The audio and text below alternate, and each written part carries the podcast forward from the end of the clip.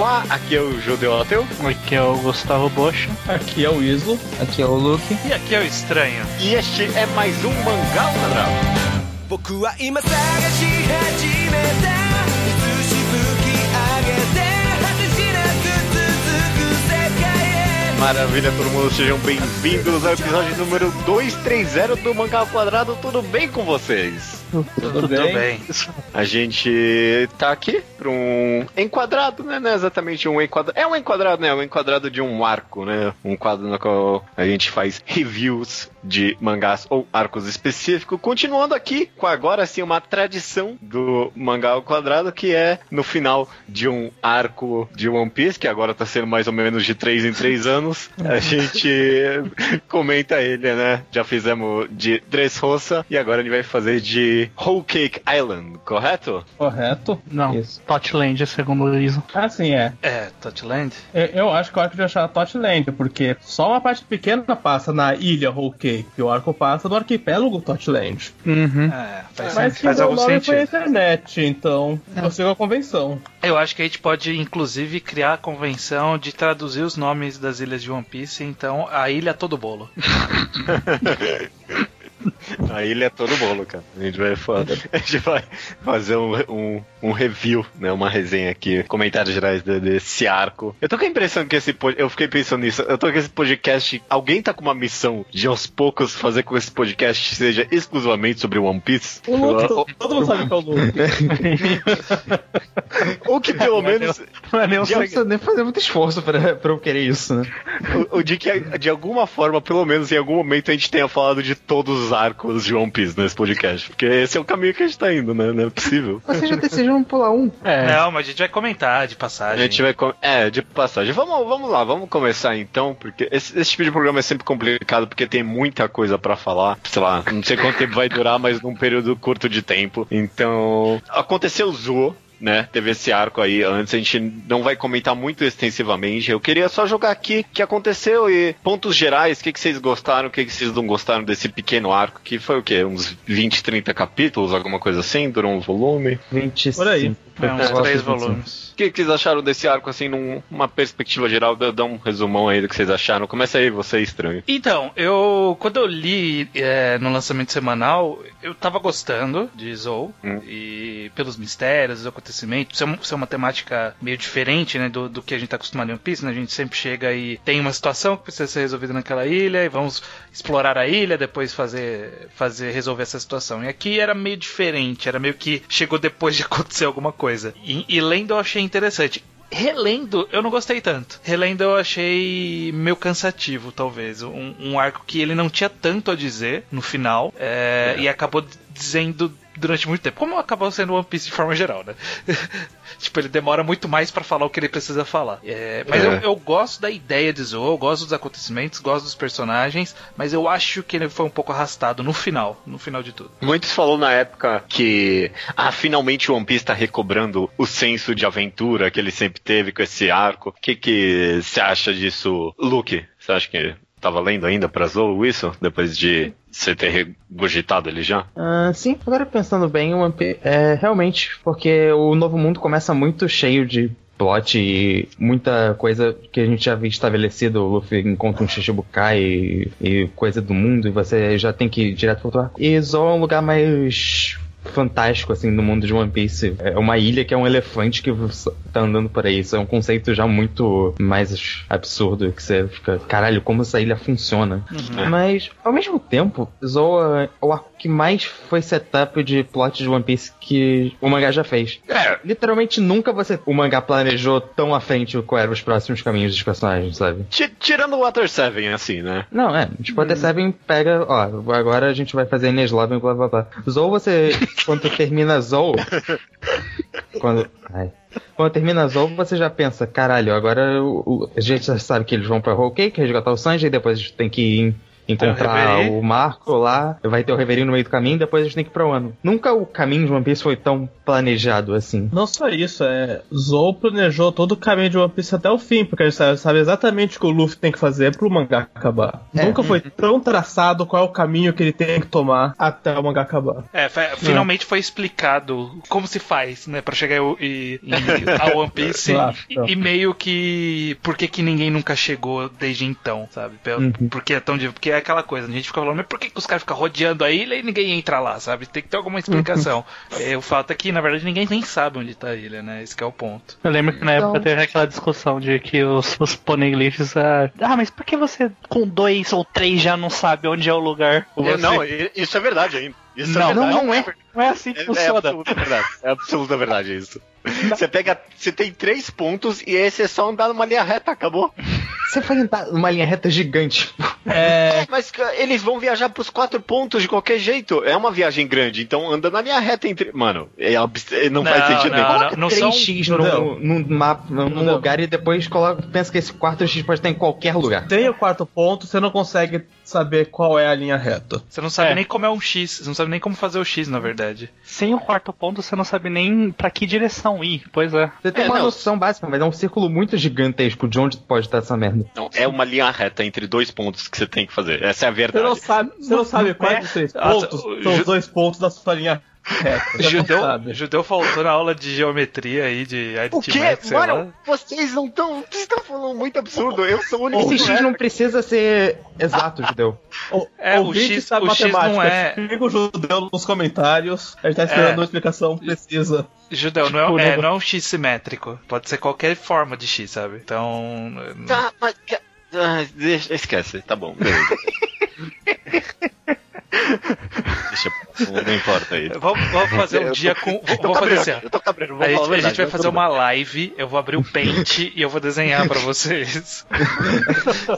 Eu acho que a gente já fez isso dois anos atrás. Fez, a gente fez isso quando a gente lançou o capítulo e eu tava certo, mano. Foda-se. Não, você não Eu tava. tava certo. Tudo bem, tudo Não importa, não importa. Poxa, você aqui não comentou muito desse Zou, bem rapidinho aí, o que, que você achou no geral? Ah, o Lucas tava terminando o ponto dele, eu acho. Ah, desculpa, desculpa, a gente tava falando, né, o quão é um bom setup esse arco, né, não só pra Whole Cake, como pro mangá inteiro. É. É, resumindo, o que eu queria dizer com isso é que é um arco que tem maior esse tom aventuresco mesmo, eu gosto do cenário, mas ao mesmo tempo o mangá é o arco que fala que esse mangá vai ser puramente plot-based aqui pra frente, não vai ter muito espaço pra detours no, no caminho, mas... Talvez não pela própria ideia de que a, a Nami em algum ponto ela pergunta, mas a gente então vai seguir a bússola por quê, sabe? Tipo, a bússola vai chegar no final da ilha, o Crocus tinha falado que no final a gente ia chegar em Laftel, aí o cara fala assim, segue aí que aí você vai ver por quê, sabe?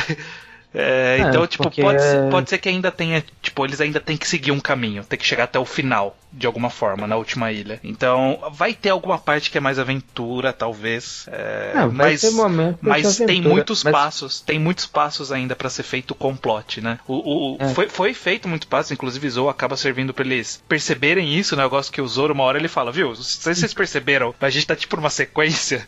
A gente saiu É. de Punk Hazard, foi pra Dressrosa, agora tá indo atrás do Kaido, sabe? tipo, a gente tá numa ordem aqui. É que até tem uma a promessa de arco que o One Piece já fez fora essa sequência é o Baf, que o Oda se deu o trabalho de conectar com a Big Mom pra um futuro, então provavelmente ele já vai engatar tudo de vez com a história mesmo. É o que eu imagino que vai acontecer. Eu, eu concordo que é bem mais setup do, do que talvez One Piece jamais foi, porque quando a gente for comentar, eu no podcast de Dressrosa, a gente estranha você meio que dividiu vários momentos, pequenos plots paralelos que aconteciam durante a Dressrosa inteira, sabe? É o arco da ilha, mas aqui foi muito mais linear a história. Foi um acontecimento seguindo do outro, durou quase tanto quanto o Dressrosa durou, mas foi muito mais linear do que histórias de One Piece costumam ser. É, acabou até sendo, se a gente já for entrar agora no arco em si, mas acabou bem sendo atos, né? Tipo, tinha primeiro, primeiro a infiltração, depois teve a fuga de, de encontrar o Sanji, aí, aí É. ter- terminou com a luta com o Cracker, aí depois foi até a tentativa de assassinato e depois foi a fuga. Foi, foi meio que grandes atos. E não é bem ato, porque não foi bem proporcional essa distribuição. Mas é uma coisa que, ó, aconteceu tudo até esse ponto, depois aconteceu tudo até esse ponto. Não é aquela coisa de One Piece que tá rolando 40 coisas em paralelo,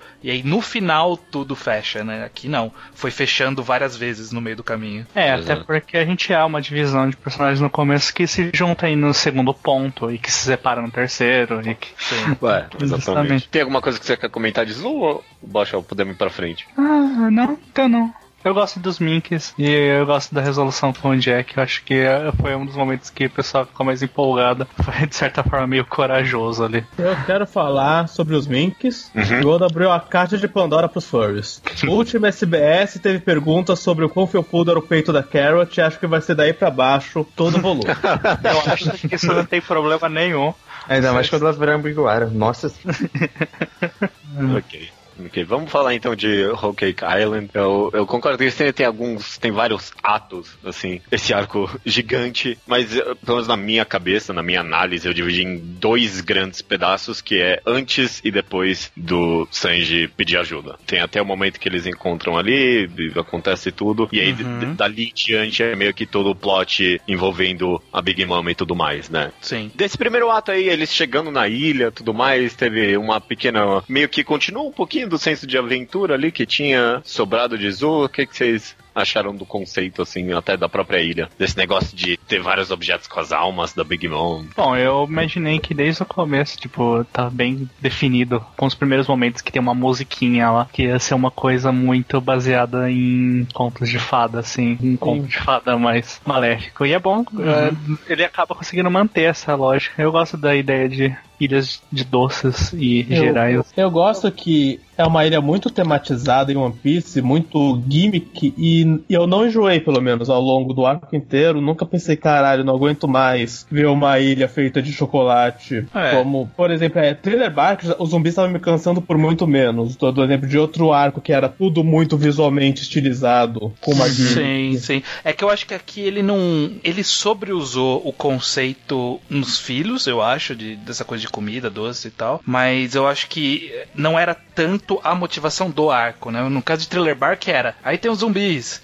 Aí tem o Frankenstein, aí tem o, o Doutor Louco, sabe? Tipo, era tudo. ah, aí tem o outro, o zumbi espadachim, sabe? É sempre, tipo, toda hora jogava temática, agora tá vindo uma outra coisa da temática, sabe? E aqui ah, tem o fantasma, que era Perona, tem o cara invisível, etc. Aqui é, a ilha é assim, e agora tá esses caras aqui, sabe? Tipo, é- foi, foi muito. Não importa tanto. A gimmick do, do- da ilha foi apresentada, serviu pra muitas coisas, né? O fato de ter rosto e falar, interagir com o cenário, etc.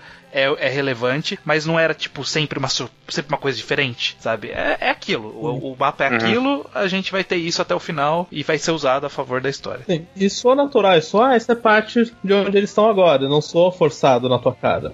Eu gosto bastante da ambientação de One Piece no geral. Uma das partes que eu acho foda sempre acerta é essa introdução ao cenário novo, sabe? Você vai conhecendo como funciona a ilha nova. Eu acho que ele acertou nisso. Uma coisa que eu acho que ajuda em o Whole Cake é que são meio que dois, dois motifs separados, só que conectados, que é tanto a ideia de comida quanto a ideia de conto de fada. As duas que vão acabar sendo reproduzidas acho- muito durante o arco. Eu acho que os dois se juntam no mesmo, que é a bruxa da casa feita de chocolate, de João e Maria.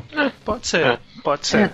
A Big Mom tem um pouco de aura de bruxa malvada, por ser muito velha, por ser nariguda, E, e ela quer comer as crianças também, né? porque come gente. É, mas eu concordo com o estranho, principalmente quando eu. Eu não reli, eu dei uma boa folhada, mas eu me empolguei um pouco mais com esse começo, assim, ele parecia mais interessante a ilha, e, a- e aí no final ele não acabou utilizando tão bem. O que ah, talvez é algo positivo pra algumas pessoas, porque acabou não enjoando, que nem foi pra vocês. Mas é, é relativamente ok. Um dos grandes plots, um dos grandes acontecimentos dessa primeira parte e acaba premiando pra segunda parte também é os Germas, né? E o, todo o relacionamento do Sanji com eles. Tem. Sanji ganhou o famoso segundo flashback, né? O que vocês acharam da a presença dos Germas Eles, não meia são, meia? eles são os Vinsmoke e o lugar, e o negócio chama Germa 66, tipo, a organização. Ah, não sei agora. O- Eles são é os o nome Smoke. do reino e Smoke é o nome da família. Sim. Não é? Então, acho Ah. que Germa é o nome do exército, que também é o nome do reino, não sei. É, Germa Kingdom. Exato, exato, exatamente. Isso é, eu tô vendo aqui é exatamente isso mesmo. Mas enfim, passado do Sanji com os Smoke, relacionamento deles a- atual- atualmente com eles, trazer esses Eu- personagens agora, dar esse Eu- novo passado. O que, vocês acharam disso? Eu tenho uma crítica a fazer aos Smokes, pontual, porque eu geralmente eu gosto deles. O Witchid e o Nid são indistinguíveis. Sim. Só o o arco inteiro sem saber. É, não, você me fala agora, eu não tenho a mínima ideia qual é qual, não. Eles não são indistinguíveis, mas. Bocha, fala uma cena legal do Nid. Mas não pode ser o Witchid, tem que ser o Não. Nid. Eu disse que eles disse que eles têm cenas boas. Do Nid eu não sei uma cena boa. Do Ichi eu sei. Ele, ele não trabalhou nem um pouco esses dois personagens. A menina lá e o. E o Yonji. mais-.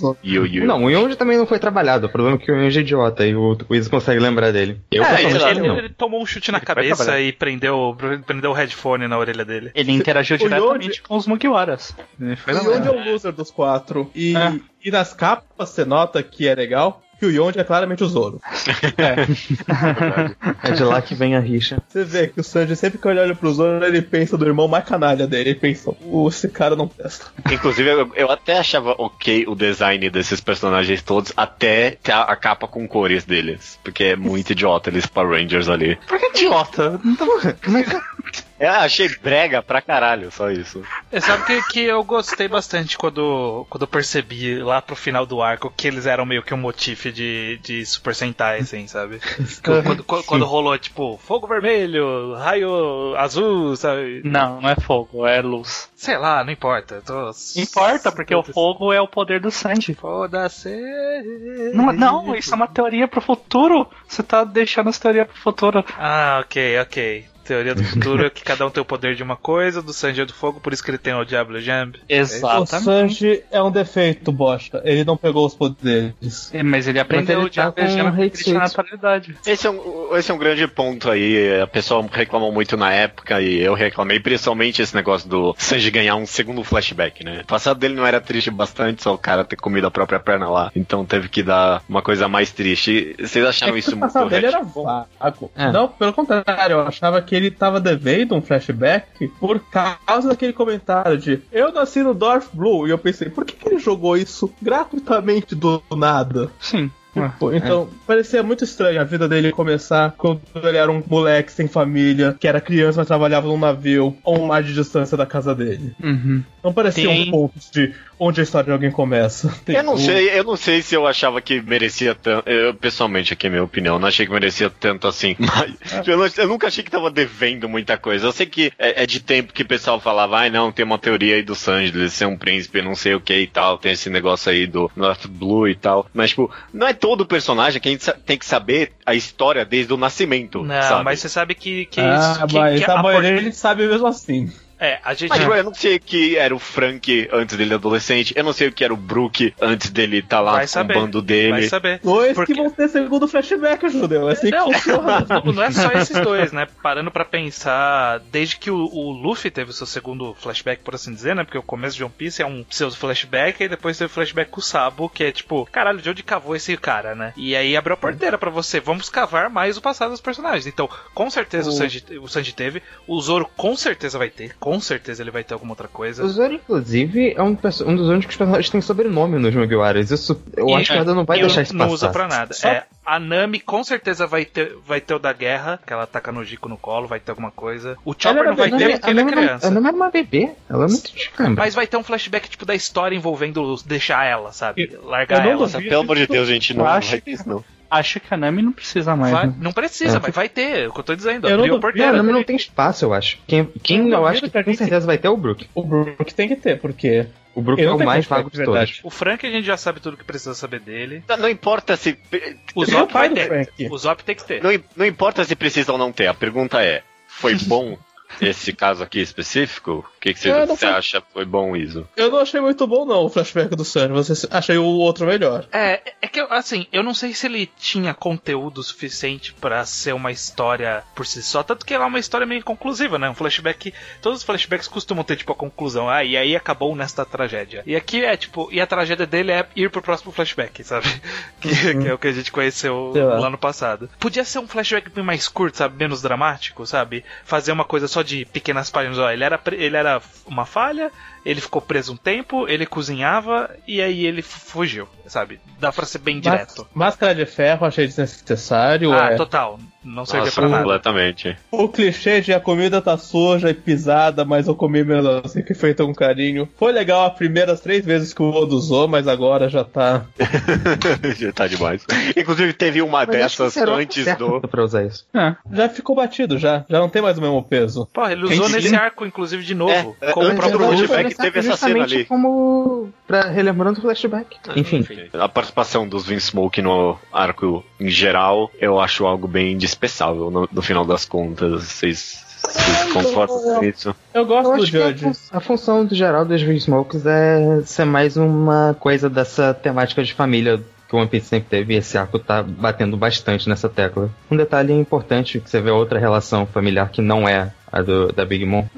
Interessante. E por esse viés, é, acabar encaixando com a narrativa. É, não, Verdade, eu, eu- acho, eu acho que o plot de forma geral dos Vinsmoke acaba servindo pra história de forma geral. Não, eu, não, eu não acho desnecessário, eu acho que funciona. Não é a parte mais interessante do arco, definitivamente, né? Pra que eles existem é legal, mas no o que eles fazem, mas eles não fazem muita coisa, esse é o ponto. Uhum. Entendi. É, eu tava escutando um podcast que a gente gravou de Rosa. A gente comentou que se tinha alguma coisa completamente inútil, era os Tontata e toda a revolução e tal. Podia tirar e não ia fazer diferença nenhuma no arco. Pra mim, podia muito bem tirar os Smoke do arco, enfiava alguma outra coisa. É, só se tira o Vinsmoke do arco, não tem o arco, na verdade, né? Mas tudo É, bem. então, eles estão vinculados com o próprio conceito da história ali, né?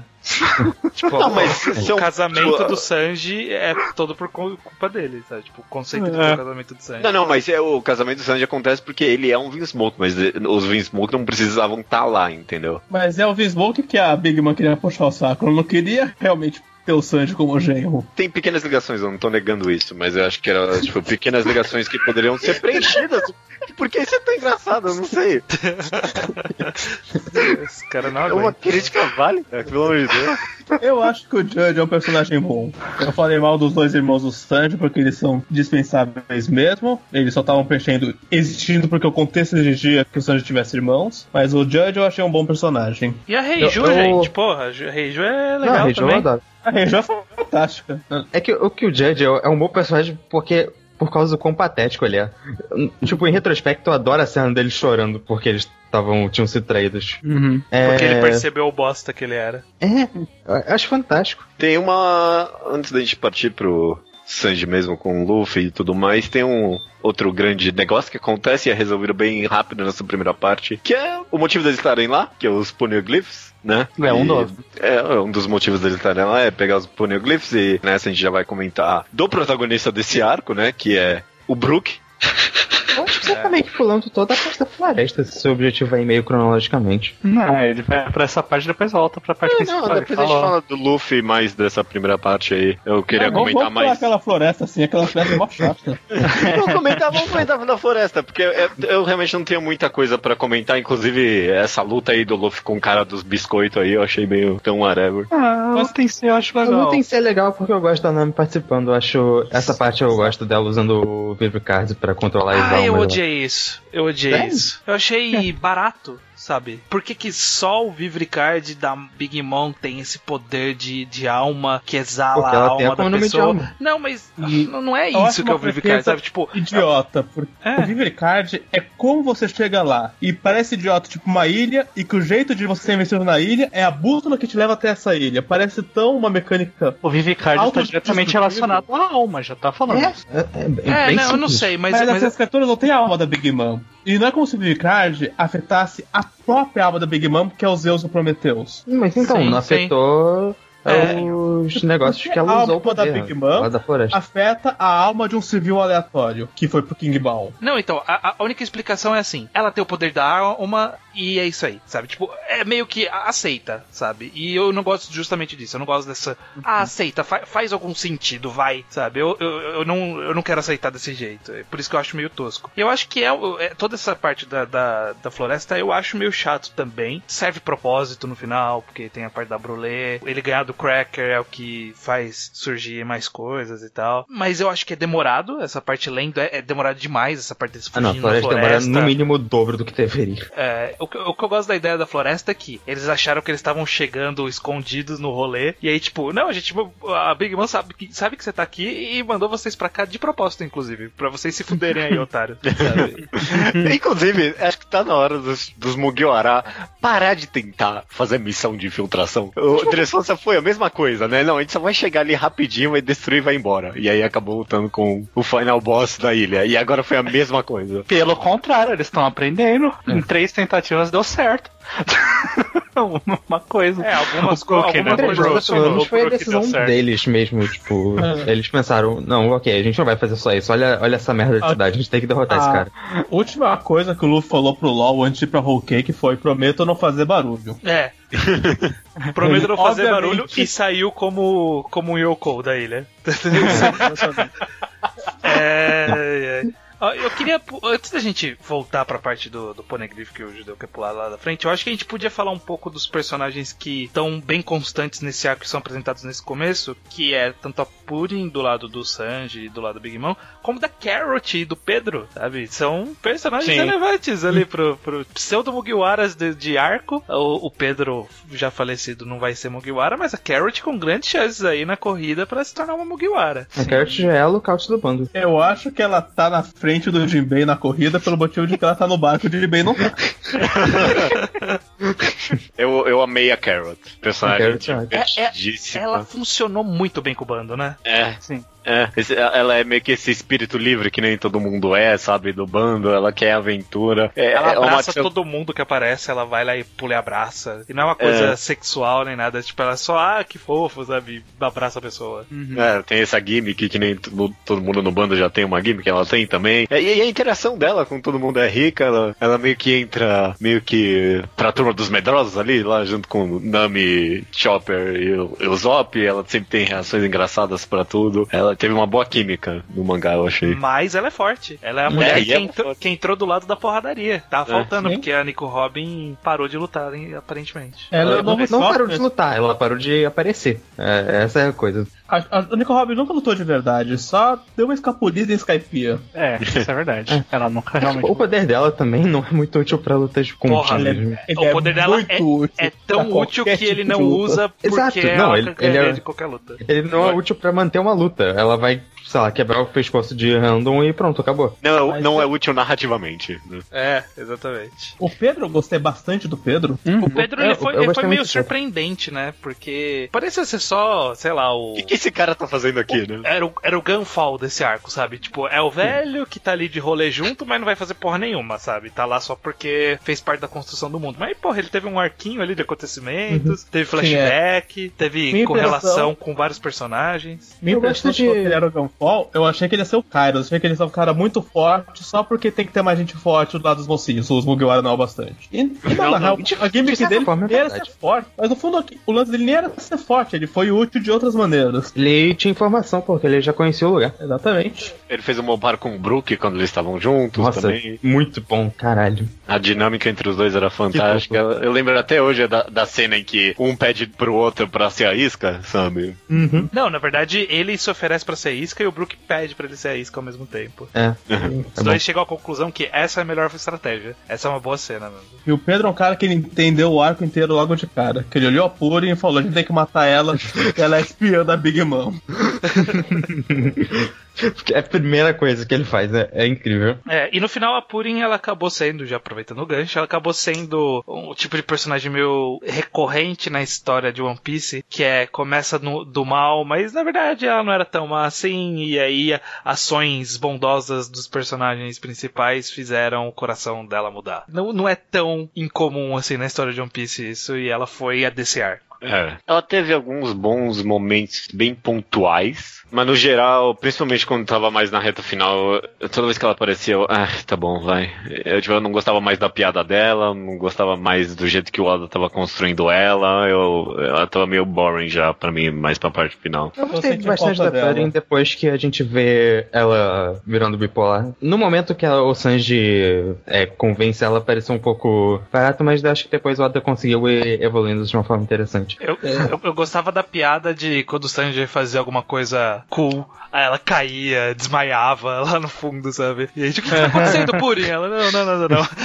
A coisa que eu gosto é que o Oda decidiu que nesse arco ele quer brincar com um arquétipo de mangá de romance. E você vê que o Oda considera tão estúpido que um conceito de irmãzinho de tsundere é tão estúpido quanto o resto das gimmicks dele, sabe? Tá no mesmo nível do que todas as outras gimmicks absurdas do Oda. Sim. Tanto que ele exagera. Mas É. eu acho ok. Eu, eu, eu não gosto tanto do poder dela. Eu acho meio. sei lá. O poder Bom, nesse pra- arco inteiro, pelo amor de Deus, né? Tem ela uma boa notícia.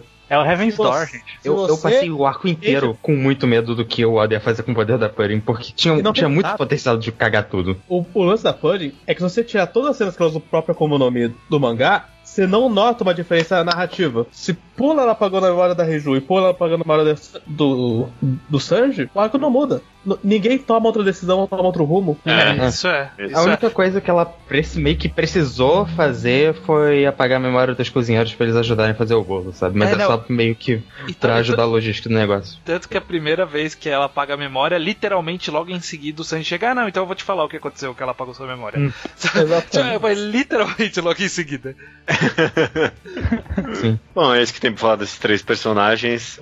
Mas agora sim, né? A gente já, já piscou. Pode falar, desculpa? Não, é que eu lembrei que eu tinha um negócio comentado do Pedro, eu tava folheando aqui. Eu- Hum. eu- uma coisa que eu gosto bastante é que a gente vê o desenvolvimento do personagem ele insistindo nessa mensagem dos Minks de trazer a- o amanhecer do mundo, alguma coisa do tipo. Que a gente vê eles falando da Zou e é uma coisa que eu, faz muito sentido porque a gente viu os Mugiwara de fato salvando eles. Então eu acho bonito esse sacrifício do Pedro. Eu acho que na hora a cena em si eu não tenho achado tão boa. Eu acho que encaixou muito bem com toda a mensagem do personagem e tudo mais. Eu fiquei É, bem e- feliz com isso. E quer saber, eu vou. O que é de César a César, eu jurava na hora que o Pedro ia voltar. Porque, justamente porque a, a- cena foi tão meio que sem graça, não parecia a morte de um personagem de verdade. E ninguém morre em One Piece. Mas no final do arco, tipo, os caras. É, realmente ele morreu, sabe? Na, na Ah, verdade, tá eu momento. acho que esse arco aqui, em números de morte, eu acho que esse é o arco, morte de personagem nomeado, eu acho que é o maior número que teve até agora. Recordista. É, Recordista até com 4.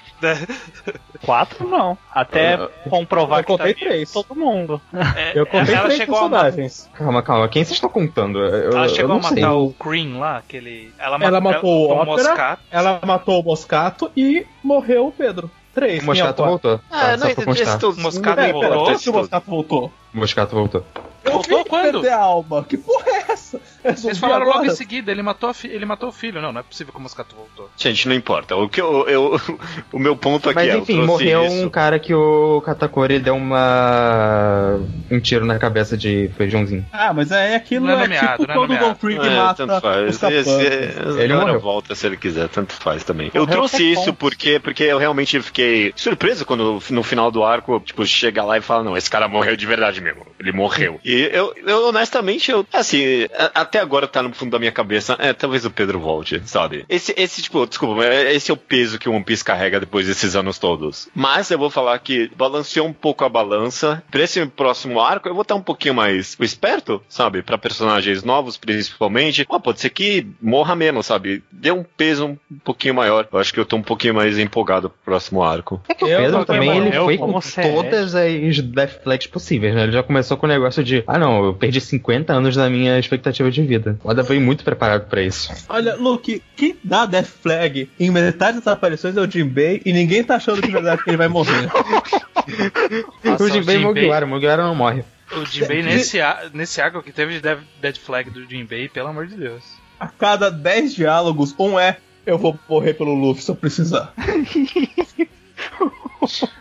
O Jinbei e o Mugiwara, você sabe que não Jinbei assim o Jinbei nunca vai virar Mugiwara. Morreu o. Pound também, vocês esqueceram do Pound. E é Pound? Ah, é verdade, Pound. Pô, o Pound tá ótimo. É... Chifão. Ah, não morreu nada. Morreu? Morreu? Morreu. Morreu. Olha, aquela cena é indistinguível da cena do Bellamy morrendo. Gente, é, Mas pelo amor de ele Deus. voltar, Pra um personagem morrer de verdade, tem que, ter- tem que acontecer que nem eh, ele fez com o Pedro. O cara tem que morrer, tem que ter uma. Puta, sério, mano. Tá Sacanagem.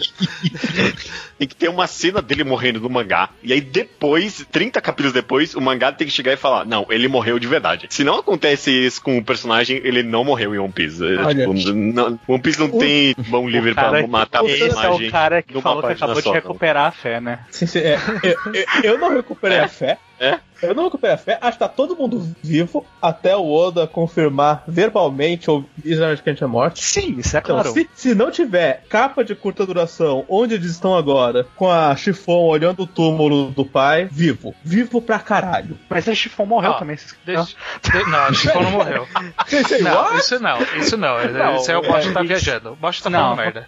Tá falando merda. Tá O tudo ponto bem. é- Vamos voltar, vamos é- voltar aqui. É, não, não, é só voltando rapidinho. Eu tava empolgado com isso de morte até você me falar agora que o Moscato tá vivo e eu procurei aqui, ele tá vivo mesmo. Ele tá vivo. Aí isso me deixou puto. Pera, como o Vesnato tá vivo? Ele só aparece vivo, sabemos a explicação, ele só tá ali vivo. Não importa a explicação, o ponto é que a morte dele servia pra um propósito muito claro, que era a Big Mom, quando ela fica louca, ela mata inclusive o filho dela, sabe? Tipo, era pra isso que servia a morte dele. E ele não precisava Entendi. voltar, sabe? Porque essa explicação é relevante pra história, sabe? Só que E o eu, filho não eu é. acho, eu acho que o que o, é, e o filho não é. Eu acho que o Oda depois, quando ele fez que a Big Mom comeu a, a, a- a caramel e todas as outras crianças, ele falou: ah, acho que já é o suficiente, eu vou voltar com esse aqui que ele que ela tinha matado, sabe? Eu acho que foi isso que aconteceu, a única explicação possível. Eu não Olha, acredito eu- que easter egg. O, o, Bosch- o Oda gosta. O Oda, Bosch- o Oda gosta de fazer easter egg. Ele aparece lá no navio no final e eu pensei, cara, tem esse cara aqui ainda. Vou colocar ele. As pessoas vão pensar que é aquele cara lá do começo do arco. Mas Gente, o Ópera morreu eu- mesmo eu tô- nas mãos delas, então. Não, o Ópera morreu. O- mas eu tô frustrado de verdade com o. Moscato sobreviver. É pra mim, desbalanceou o que o Pedro mudou na balança. Não, já voltou Ai, ao status quo. Nossa senhora. Não importa. Vamos falar do Brook, né? Vamos falar da melhor coisa desse arco. Porque essa primeira parte. Ai, segunda parte, só tem momento bom dele nesse arco, né? Puta que pariu. A ideia dele é lá resgatar. O, resgatar não, né? Capturar os papéis lá dos Poneglyph vermelho. E ele consegue. Não, não, Praticamente. Mano, é muito bom. Ele tem que transcrever todo o negócio, olha É, só. sim, sim. Uma coisa que eu achei que eu, que eu gostei bastante é porque assim, o Brook ele foi muito bom nesse arco com pouco esforço, sabe? Uhum. Porque, porque o, o Oda ele fez muito nos detalhes. Primeiro que uma coisa que foi essencial pro Brook evoluir como personagem é ele ter evoluído as piadas de morte. Então, tipo, elas É. estão num nível muito mais sofisticado, muito mais sutil, sabe? Esse tipo de Então, coisa. sim. Isso tá bem melhor, então já, já tornava o personagem mais palatável. E aí, ele puxar uma, uma cena foda atrás da outra, como se nada, tipo, do nada. Sim. Sabe? É, assim, sim. É, é, ele, ele tranca a porta e fala assim: Bom, beleza, né? Vamos pegar aqui os caras. E é isso, essa é a cena dele. E aí, né, dois capítulos depois, ah, tá aqui o Polegrifo, inclusive. Inclusive, ele pegou o triplo do que ele prometeu que ia pegar. Pois É é. porque ele copiou os outros, né, também. É. Sim. É, eu, eu, eu meio que adorei relendo essa ideia que acaba não sendo tão desenvolvida, um pouquinho até talvez. A, a ideia é que ele meio que tem o antítese do poder da Big Mom. Tipo, ele é meio que, que O Luffy é do Enel, ele é o da Big Mom, meio que quase, sabe? Porque ela Só tem todo ele esse. É, porque ele, ele é ele fraco tem pra controle ela. da própria alma.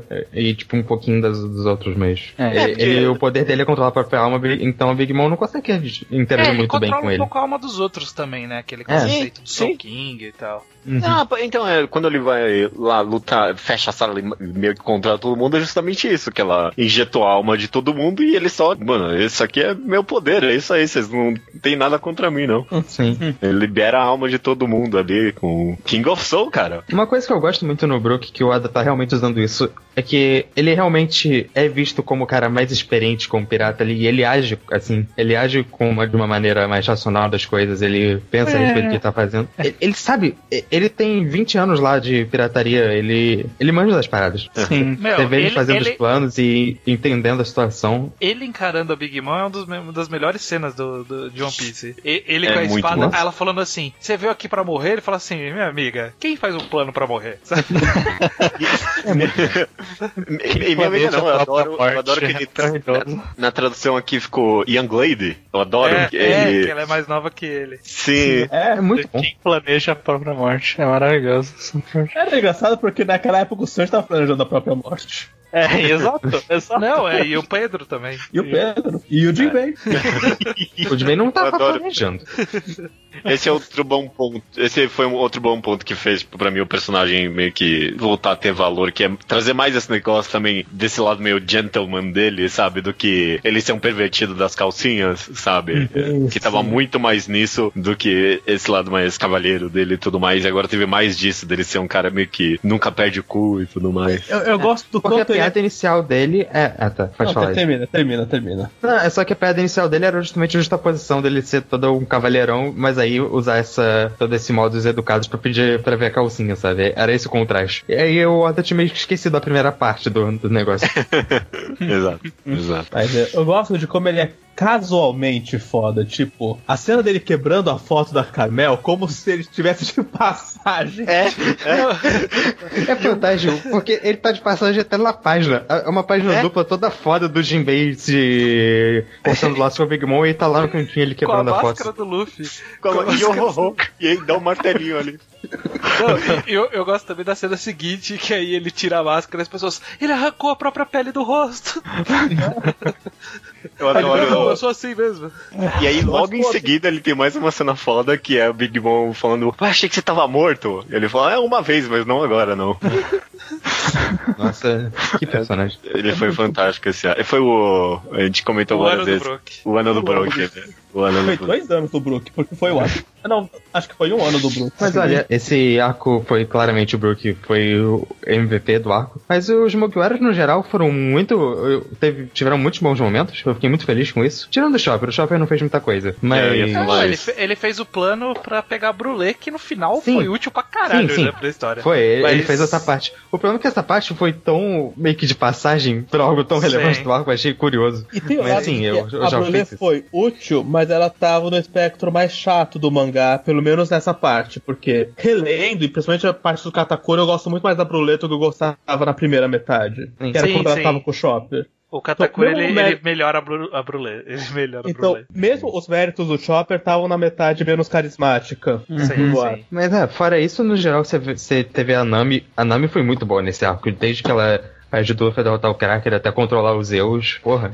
Sim, é verdade. A Carrot teve a cena lá do long dela. Enfim. Ah, a, gal- a Carrot. galera tava inspirada. Né? Teve até O aquele capítulo do Sunny que todo mundo foi da hora. É, o que a Big Jinbei Mom ele invadiu. pilotou e tal também. Uhum. Jinbe não Mugiwara. Sim mesmo? então Mugiwara contra a Carrot. Que eu mencionei. A diferença da Carrot pro Jinbei é que eu sei quanto a Carrot vale da Wanted. Eu não sei qual é a Wanted do Jinbei. Parece- Você não sabe, ela pode ter ganho um momento. É, a gente acabou avançando um pouco, mas outro. Eu, eu podia falar do Brook esse podcast inteiro, mas tem outras coisas pra falar. Outro grande plot né, nessa primeira parte, a gente já avança pra segunda e toda a perseguição lá e tal. É meio que esse relacionamento aí, né? Meio que o resgate do Sanji, né? Tem todo. O, o Sanji da. Ele tem um arco Robin ali, né? De ele Sim. pedir ajuda. O que, que vocês acharam isso aí? Acharam meio que. Justamente meio que uma repetição de algo que já aconteceu? Eu achei isso. É que não é, na mesma, não é no mesmo tom, né? Não é a mesma. É. Não é exatamente a mesma coisa, né? Uhum. Na verdade aconteceu meio que o contrário, né? No, tipo, ele não pediu pra ser salvo. Ele falou, vaza daqui. E aí, tipo, ele foi atrás das informações e ele falou, porra, mano, eles vieram me ajudar e eu ia me fuder aqui mesmo. Eu vou Mas- voltar pra ele, sabe? Tipo, foi, foi tudo uma decisão do próprio Sanji. Foi a evolução Eu dele acho- própria. Eu acho que foi parecido sim, mas é que é uma coisa que eu. Eu acho repetitivo e fórmula em One Piece, mas eu gosto muito que é esse lance do Luffy obrigar todo mundo a pedir ajuda. Uhum. Tipo, de como o Luffy, ele não ia realmente brigar com ninguém dos Smoke ou da Big Mom, até o Sanji chorar e falar, Luffy, por favor, eu quero voltar pro bando. Ele, pronto, agora sim, agora sim. Que ele fez isso com a Robin, fez com a Vivi, fez com a Nami, fez com o Momonosuke. Acho que vai fazer com mais 20 pessoas até o mangá acabar. E eu gosto dessa atitude do Luffy de obrigar a princesa a pedir ajuda. O Sanji foi a princesa desse arco. Com o Sanji, eu fiquei meio mixed no começo, mas acho que fun funcionou um pouco melhor pra mim na releitura. Ainda é um pouco estranho, acho que a resolução não tem a carga dramática que o Oda já fez melhor antes. Mas acho que É. funciona justamente porque o Sanji é o personagem que mais esconde os próprios sentimentos do mangá, um dos personagens que mais faz isso. Ah, o Zoro então faz essa mais. oposição. Oi? O Zoro faz mais. Provavelmente. Mas, Mas. Eu, eu- eu concordo com você e até, mas esse é o meu principal problema. O arco desse personagem não vai a lugar nenhum desse negócio dele não pedir desculpa, porque não dele não pedir desculpa, ele não pedir ajuda. E dele não pedir desculpa também, porque pra mim ele, ele é meio que a Robin e o Zop num arco, só os dois arcos desses dois personagens no Sanji, porque ele não quer pedir ajuda, ele também meio que trai o bando, sabe? Tchau, tchau, eh, não, não vai dar certo. E ele vai, ele trai o bando por quê? Porque ele quer morrer ali sozinho, ele quer casar e tudo mais. E aí ele acaba pedindo ajuda, não porque ele tem uma grande revelação interna do que ele tinha que ter feito com o bando de verdade e tal, mas é porque ele vai descobrir que ele vai morrer de qualquer jeito e nada vai mudar. Então, eu- o Sanji, ele não teve nenhuma mudança interna que mereceu o resgate do Luffy, eu achei. não precisa, é que ele eu já acho- é uma coisa- é.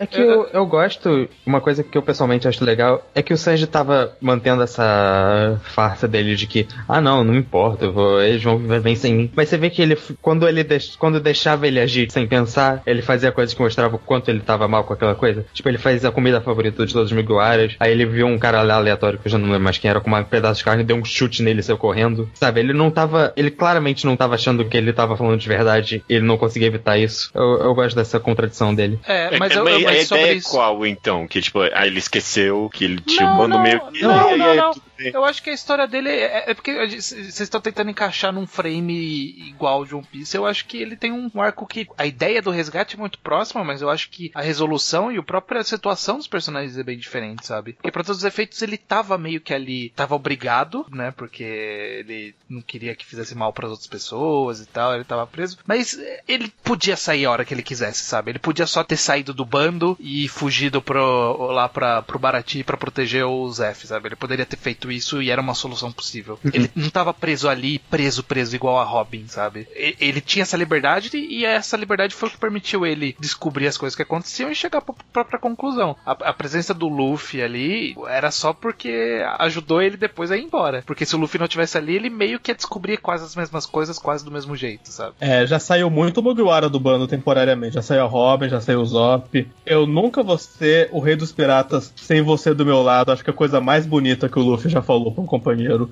desde que o mangá começou. É, isso é verdade, é uma boa frase. É, isso é verdade. Eu- Tipo, é bem diferente do. Zop, do Zop de eu vou sair do bando, fala, sai mesmo, foda-se. foi mais ou menos o que ele falou pro Zop. Não foi com essas palavras, mas foi esse sentimento. Foi. E, e pra voltar, ele só falou assim: e aí, você não vai voltar, não? É, e aqui O- não. não. O próprio Jinbei falando, ô, vou, vou tomar um tempo antes de ir pra Wano. Ah, não, vai lá, vai lá, eu te espero depois. Só não morre, hein? Me, al- me al- me alcança aí, vou te esperar não, cara. Me alcança aí. É verdade, é um bom ponto. É um bom ponto, sim.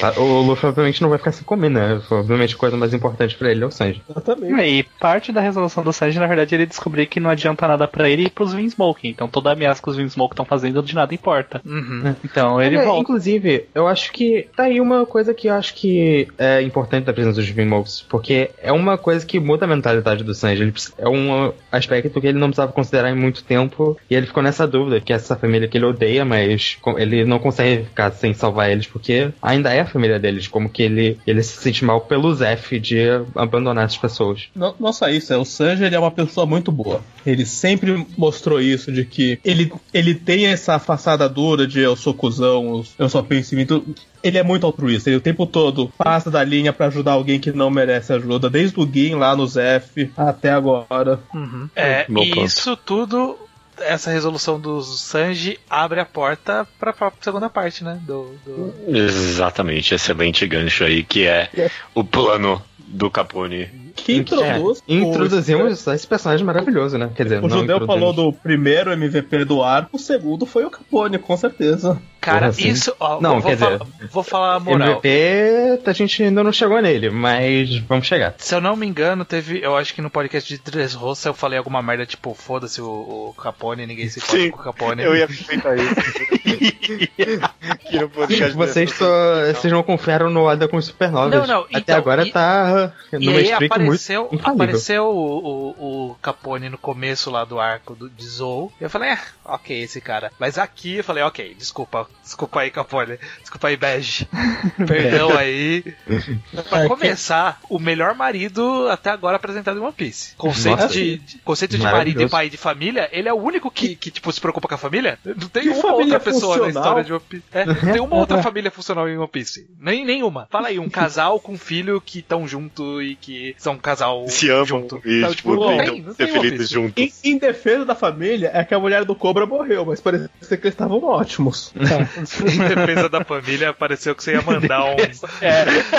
Libere porte de armas. Inclusive, esse é disparado o arco mais romântico de One Piece. Eu acho esse um detalhe curioso. É, eu achei curioso, inclusive, porque o Oda prometeu que ele não ia colocar romance no One Piece tempo atrás. Ele, obviamente, mudou de ideia. É, ele fez o jeito dele, né? Mas, mas fez. Tanto que Você o primeiro beijo do o- o primeiro beijo do mangá não aparece, né? Mas é, teve, né? Aconteceu, Mas teve teve. toda essa cena Mas romântica. teve, teve. Mas Capone, Capone. Ou Bege, né? Que aqui chama mais de Bege. Então, é, Capone, ele é esse lance que acho que ele é o primeiro supernova que ele realmente tem que ganhar o nosso respeito com ações. A maioria a gente viu lá em Stabond, quem gostou de quem gostou, não gostou de quem não gostou, você tem seus favoritos, é isso. Eles estão sendo redundantes quanto ao que eles apresentaram. Exceto o Loki tem um flashback, mas mantém a fachada cool que a gente sempre soube que ele tinha. Capone não, Capone teve que aparecer, ninguém dava nada por ele, ele foi muito foda. É, eu, eu gostei dele, assim, né? Mas é que eu só dei uma folhada, assim. E no geral eu não achei que, sei lá, teve tanto impacto, assim, na história a presença dele. Porra, porra, não, mano, mas não, teve impacto porque todo o acontecimento que tem aqui meio que tá envolvendo ele. Não, não, é ele plano dele e tudo mais, é claro. etc. Não, não, é, quando eu digo impacto, sei lá, não, não é tão memorável pra mim no É final tipo das os. Smoke não serem importantes pro arco, é isso que eu.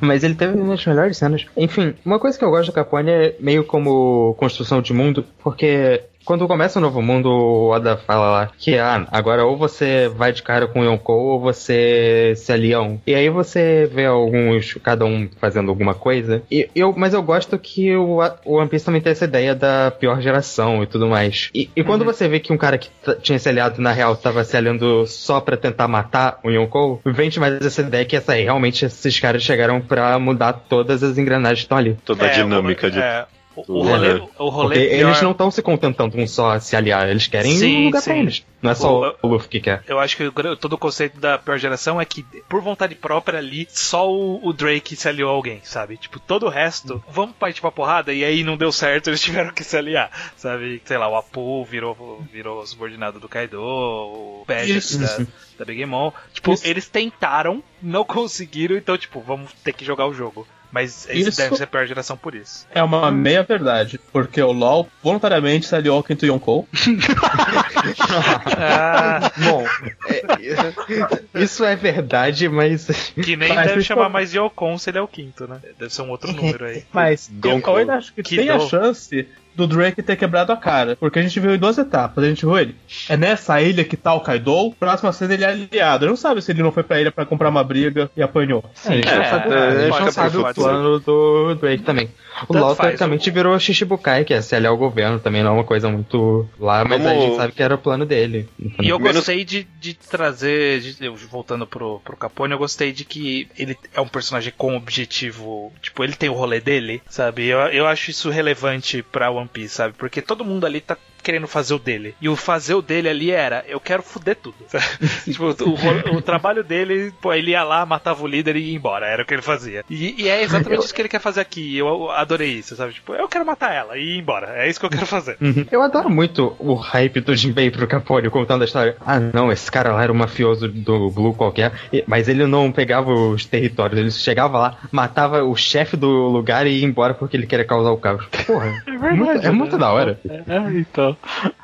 É, não, não, vocês têm razão. Eu, eu acho que como personagem ele acabou sendo memorável. É porque, tipo, na minha cabeça, no momento que ele aparece, a história começa a ficar muito convoluta e insere-se umas coisas necessárias. Que nem. Eu, eu adoro que ele se reúne na mesa com o Luffy, o Pedro e tudo mais ali. E aí, tipo, eles enfiam o César ali no meio. E eu não Eu adorei isso. Eu achei engraçado Como? demais. Você tá reclamando do César aparecer nesse mangá? Eu já tô triste Eu que não tem odeio o. César. Eu odeio o César. E eu odeio toda melhor hora se- que ele aparece.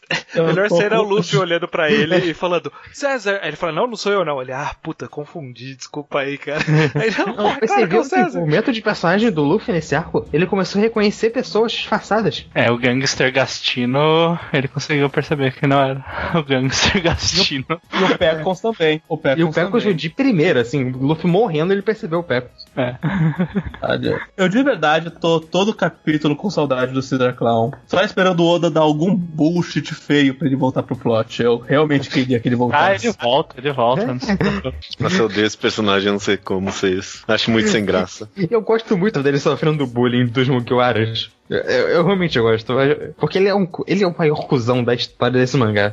E, e, tipo, o mangá não esquece disso. Uhum. Ele E- tá lá mas é envolve, útil. envolve ele no grupo dos principais como se fosse um cara da hora lá, tipo, só na comédia.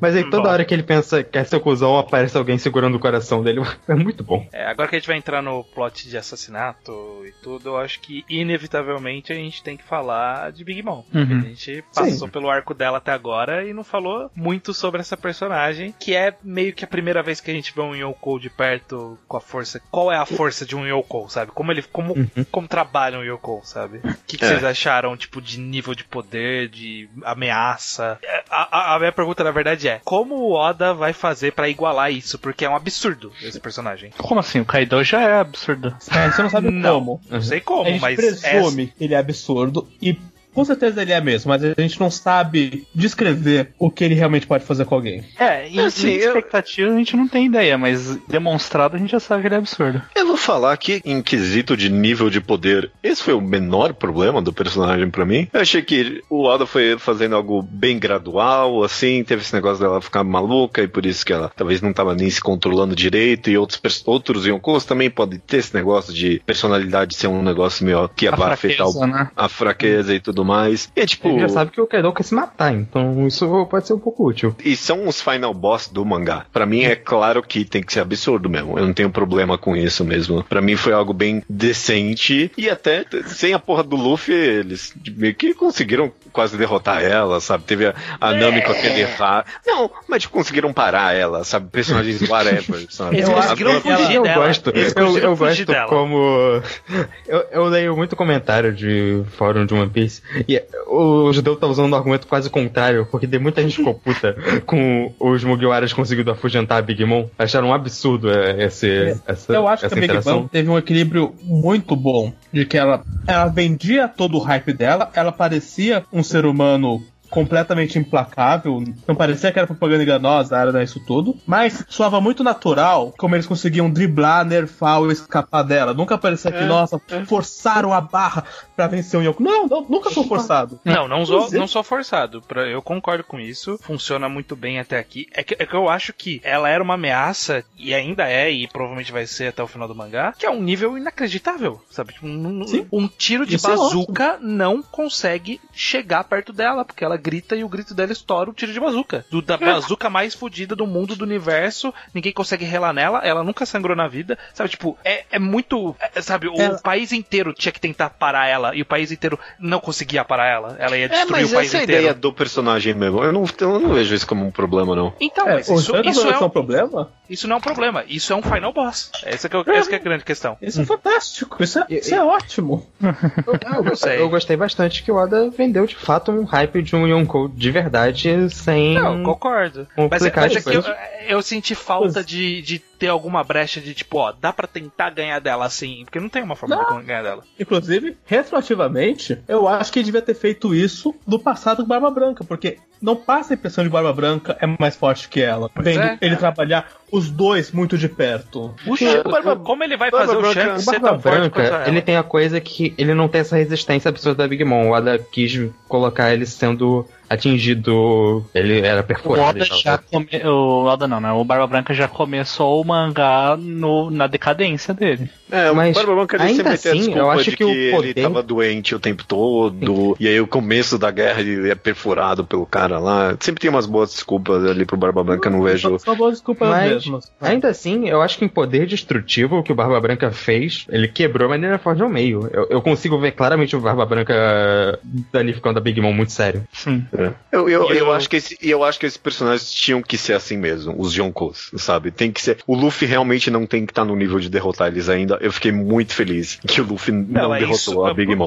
Pelo amor de Bom, Deus, é, isso é o Ele mínimo que eu esperava desse arco, judeu, porque ele prometeu pro príncipe. Big Man ele prometeu fazer stealth, mas Kaido ele prometeu derrotar. Kaido vai ser derrotado no próximo. Não, ele Mas é derrotar Ele vai Mom, estar não. lá com uma aliança gigantesca. É, Essa não tem ideia. problema, não tem, se for bem feita, não tem problema. O- seria absurdo o Luffy vencer agora a Big Mom. Meu. é, Esse meu. Inclusive, Sim, se sim. eu vou ser sincero, é, quando o Brook corta Zeus em dois, eu tive certeza que ela tinha sido derrotada. Eu pensei, jogou ela no mar e não importa o quão Yonkou seja, caiu no mar, perdeu. E o Oda estabeleceu isso por 800 capítulos e sou natural. E, e mesmo ela não ser derrotada, na hora eu pensei, ótima estratégia. Boa, Brook. Boa, Brook. Brook é maravilhoso. É. O que, que vocês acharam da história da Big Mom? É, então, dito, dela. dito tudo isso, dito os eu não vejo problema com poder. É, eu, eu achei meio decepcionante como, tipo, vilã. Sei lá, talvez não teve problema ela não ter. não ser complexa, não ter nada demais, assim. Mas aqui a gente acabou de. acabou de vir de Do Flamingo, que, tipo, possivelmente é um dos melhores vilões do mangá ponto, sabe? O mangá não é muito conhecido por ter vilões excepcionais, assim, em complexidade. E aí agora eu achei meio. Ah, ela é só meio maquiavélica mesmo. Nossa, eu, é eu achei uma fantástico. natureza, né? Ela meio que nasceu como a encarnação da destruição. Eu- ela não é um personagem tão desenvolvido quanto eu falei, mas eu achei a personalidade dela e as ações muito bem exploradas, desde o flashback até como você vê como ela construiu toda a ilha, que funciona, como o funcionamento da ilha inteira. É, a gente eu- começou isso aqui citando o ponto do da história de ser um conto de fadas. E ela tem o desenvolvimento dela, que é basicamente, ah, como que essa bruxa nasceu É. e se tornou uma bruxa. É isso. Eu acho. Eu gosto de como dela ela tem aquele sonho dela e que. Mas como você vê que ela era uma pessoa má, de verdade, no âmago do ser. Porque o, sonho dela que ela seguia da caramba não era verdade nem, ta- nem pra pessoa que ela idealizava, sabe? Nunca foi verdadeiro aquilo. É. E ela tá criando um ambiente que ela tá falsificando essa ideia de que, ah não, eu quero que todas as raças sejam iguais, blá blá blá. E nunca foi assim, nunca vai ser assim. E você vê isso naquelas musiquinhas que a Big Mom canta, que é só parecer um conto de fadas fofinhos. Mas se você presta atenção na- nas letras, ela tá contando umas coisas super macabras. Opa, isso aí é uma letra, isso aí é um texto do Iso, hein? A parte da letra não. Na parte da A letra não parte tá. da letra não é, não, é. Ah, tá. Ok, o resto. E o que eu, eu, e, e- eu a falei própria com isso sobre mensagem. isso antes do texto. Enfim. E, e a própria mensagem dela de mundo é, é super inconsistente depois com os outros personagens e tudo mais. Eu- Bullshit. Ela fala que o país funcionou no princípio, que obviamente funciona o oposto. tem um negócio com Katakuri ali e tudo mais. Então, mas até, digo, eu, eu tô reclamando meio que talvez. Que isso, isso é uma primeira vez que eu esteja falando isso na minha vida, talvez. Mas acho que talvez eu esteja reclamando de algo que eu não deveria estar reclamando. Porque ela não precisava, talvez, de complexidade mesmo. Eu- você falou aí uma hora estranha que ela é uma força da natureza. E é isso que ela é meio. E ela nasce assim, ela é vendida assim. Tem esse bullshit aí de mundo sem racismo e tal. Foda-se. Mas essencialmente ela funciona o arco inteiro como uma força da natureza e funciona bem, sabe? É, tava funcionando pra a parte da bullshit funciona justamente por ela ser uma bullshit. É, é, acho que essa é o que eu gosto nela. Mas que fora isso, eu gosto- acho que ela demonstra muita imponência até fora do poder de luta dela. Quando você vê ela em cena, você já fica meio. Caralho, essa personagem é, foda aqui. Que ela é big, né? Ela é grande. É, Eu- eu mas o que, eu, o que eu acabo. Mais visualmente, sim. O que eu acho que fica mais interessante é justamente ela ser dessa forma e o que isso representa pra família dela. Que aí eu acho que, que ele conseguiu trabalhar alguns conceitos mais interessantes, sabe? Porque no final das contas, a impressão que dá é que é, existem do- dois tipos de, de filhos da Big Mom, que é os eu quero puxar o saco dela porque ela é a fodona, é minha mãe, ela é super fodona, eu tô aqui pra ficar do lado dela porque, porque ela é fodona, e tem os eu sou o filho dela, eu não tenho o que fazer, ela é muito forte e ela mataria o filho se fosse necessário, então eu tenho que ficar aqui, sabe? Porque tipo, o, Ka É. o Karakuri, ele é desse segundo tipo, o, per, o Perospero, ele é do primeiro. Katakuri. É, Katakuri. É, é sempre uma variação, tipo, é uma relação interessante que parece que a maioria dos filhos dela não gosta dela, sabe? Porque ela é essa coisa meio estranha e que também, pô, tá pouco se fudendo pros filhos, que quis ter um monte só e foda-se. Então acho que, que fica refletindo legal como, como são os filhos e, e- e Eu- tal. Eu gosto de como. É bem raro eles mostrarem algum carinho pela mãe, mas eles mostram muito carinho entre si. Tipo, o Katakuri gosta claramente dos irmãos, assim. E fica claro que ele tá muito querendo defender os irmãos e o país do Luffy, mais do que defender a mãe em si. Eu Sim. concordo, eu concordo, definitivamente. A Big Mom representa, é a maior representação que o Oda já fez da ideia que ele tem de família de sangue não, não ser não ter tanto valor quanto família você escolhe. Porque você vê literalmente que a Big Mom expulsa os maridos que ela faz, os filhos, depois, porque ela não tem relação de sangue, sabe? Ela É. cria essa sociedade totalmente sanguínea que não funciona. Que você vê as pessoas querendo abandonar, você vê literalmente o castelo sendo destruído simbolicamente né, durante o, o arco. A- Aliás, é, já que a gente tá falando já tudo dessa parte desse arco, eu acho que se tem um, um Deus Ex Machina nessa história, é essa caixa. Ai, Que- nossa, vai se fuder É um essa payoff caixa. de seis anos. Eu, você não tem ideia de quanto eu tava esperando por isso. Primeiro é porque eu achei que eu payoff? tinha esquecido.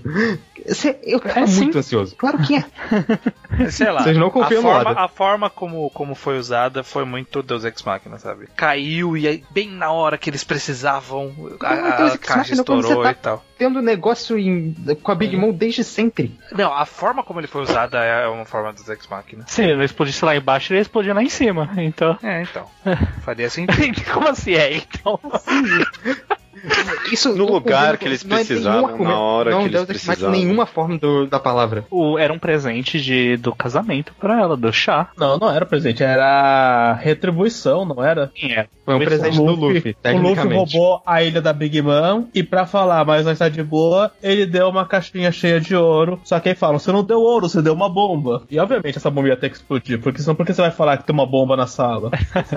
Eu, eu, vocês não, não têm ideia de quanto tempo eu tava esperando por isso. Ah, não, não sei por que esperar tanto tempo, até porque não foi isso tudo, a cena que a bomba explode. Eu. Ah, Ih, foi muito da hora. Independente disso, eu voltando então pros filhos, já que a gente tá, tá nessa parte de mãe filho. Eu gosto como os filhos me convenceram ao longo do arco que esses caras eles são fortes também, sabe? Tipo, eles são eles precisam ser pessoas muito fortes pra justificar, é, não, não pode ser só ela super forte, sabe? Os Yonkos eles têm que se cercar de pessoas fortes e Uhum. e tipo mostra como eles são eficientes, como eles funcionam, como eles têm al- alguns têm poderes apelões pra caralho. Eu acho, eu acho isso funcional, sabe? Porra, eles estão fugindo. Então você vai por ali, você cerca, eu vou por aqui, eu vou esperar no barco, sabe? Tem todo um funcionamento. Quando tá caindo o bolo, um cara com o poder dele que salvou todo mundo, sabe? Que é o confeiteiro. Eu gosto como existe uma eficiência aí, não é só tipo um bando de paspalhão. Eles tinham que ser um, tinham que ser um grupo Fodas. eficiente pra funcionar, sabe? Eu não sei Olha, se. Bom, tem uma exceção pra começar, mas depois a gente chega nisso. Mas eu gosto, inclusive, que os poderes são muito. Não só de. são fortes pra caralho, eles também são muito úteis, tem muita utilidade. O Perospero consegue criar todas aquelas coisas. O Strausen cons- con- cons- foi quem conseguiu Strausen. salvar o lugar de ser destruído por causa do poder dele. Sabe? E tem a Brulé, que tem o poder dos espelhos. É, é tudo muito útil pro, pra aquele lugar funcionar também. Não é só aumentou o poder de luta. É, é engraçado pensar que é o Stroisen, que é o, é o cara que falou com a Big Mom quando ela era uma criança e fez ela ir pra esse caminho. Eu, tinha, eu reparei isso lá depois. Eu gosto É. disso no que o tá fazendo recentemente, que ele sempre que ele conta o flashback do vilão, ele coloca um corruptor, assim. Por Uhum. pior que o do Flamengo fosse, ele não teria virado do Flamengo sem o Treble. E a Big Mom, por pior que ela já fosse, ela não teria virado a Big Mom sem o Strauss. Pra corromper ela ainda mais. E espero que ele continue fazendo isso, porque eu acho interessante ter essa figura do pirata mais velho que corrompeu Uhum. um discípulo. Sim. É, já que a gente tá falando dessa segunda parte, é claro que você falou isso. Vou avançar um pouquinho, independente de volta se vocês quiserem, mas pra mim a Não, melhor vamos coisa. avançando.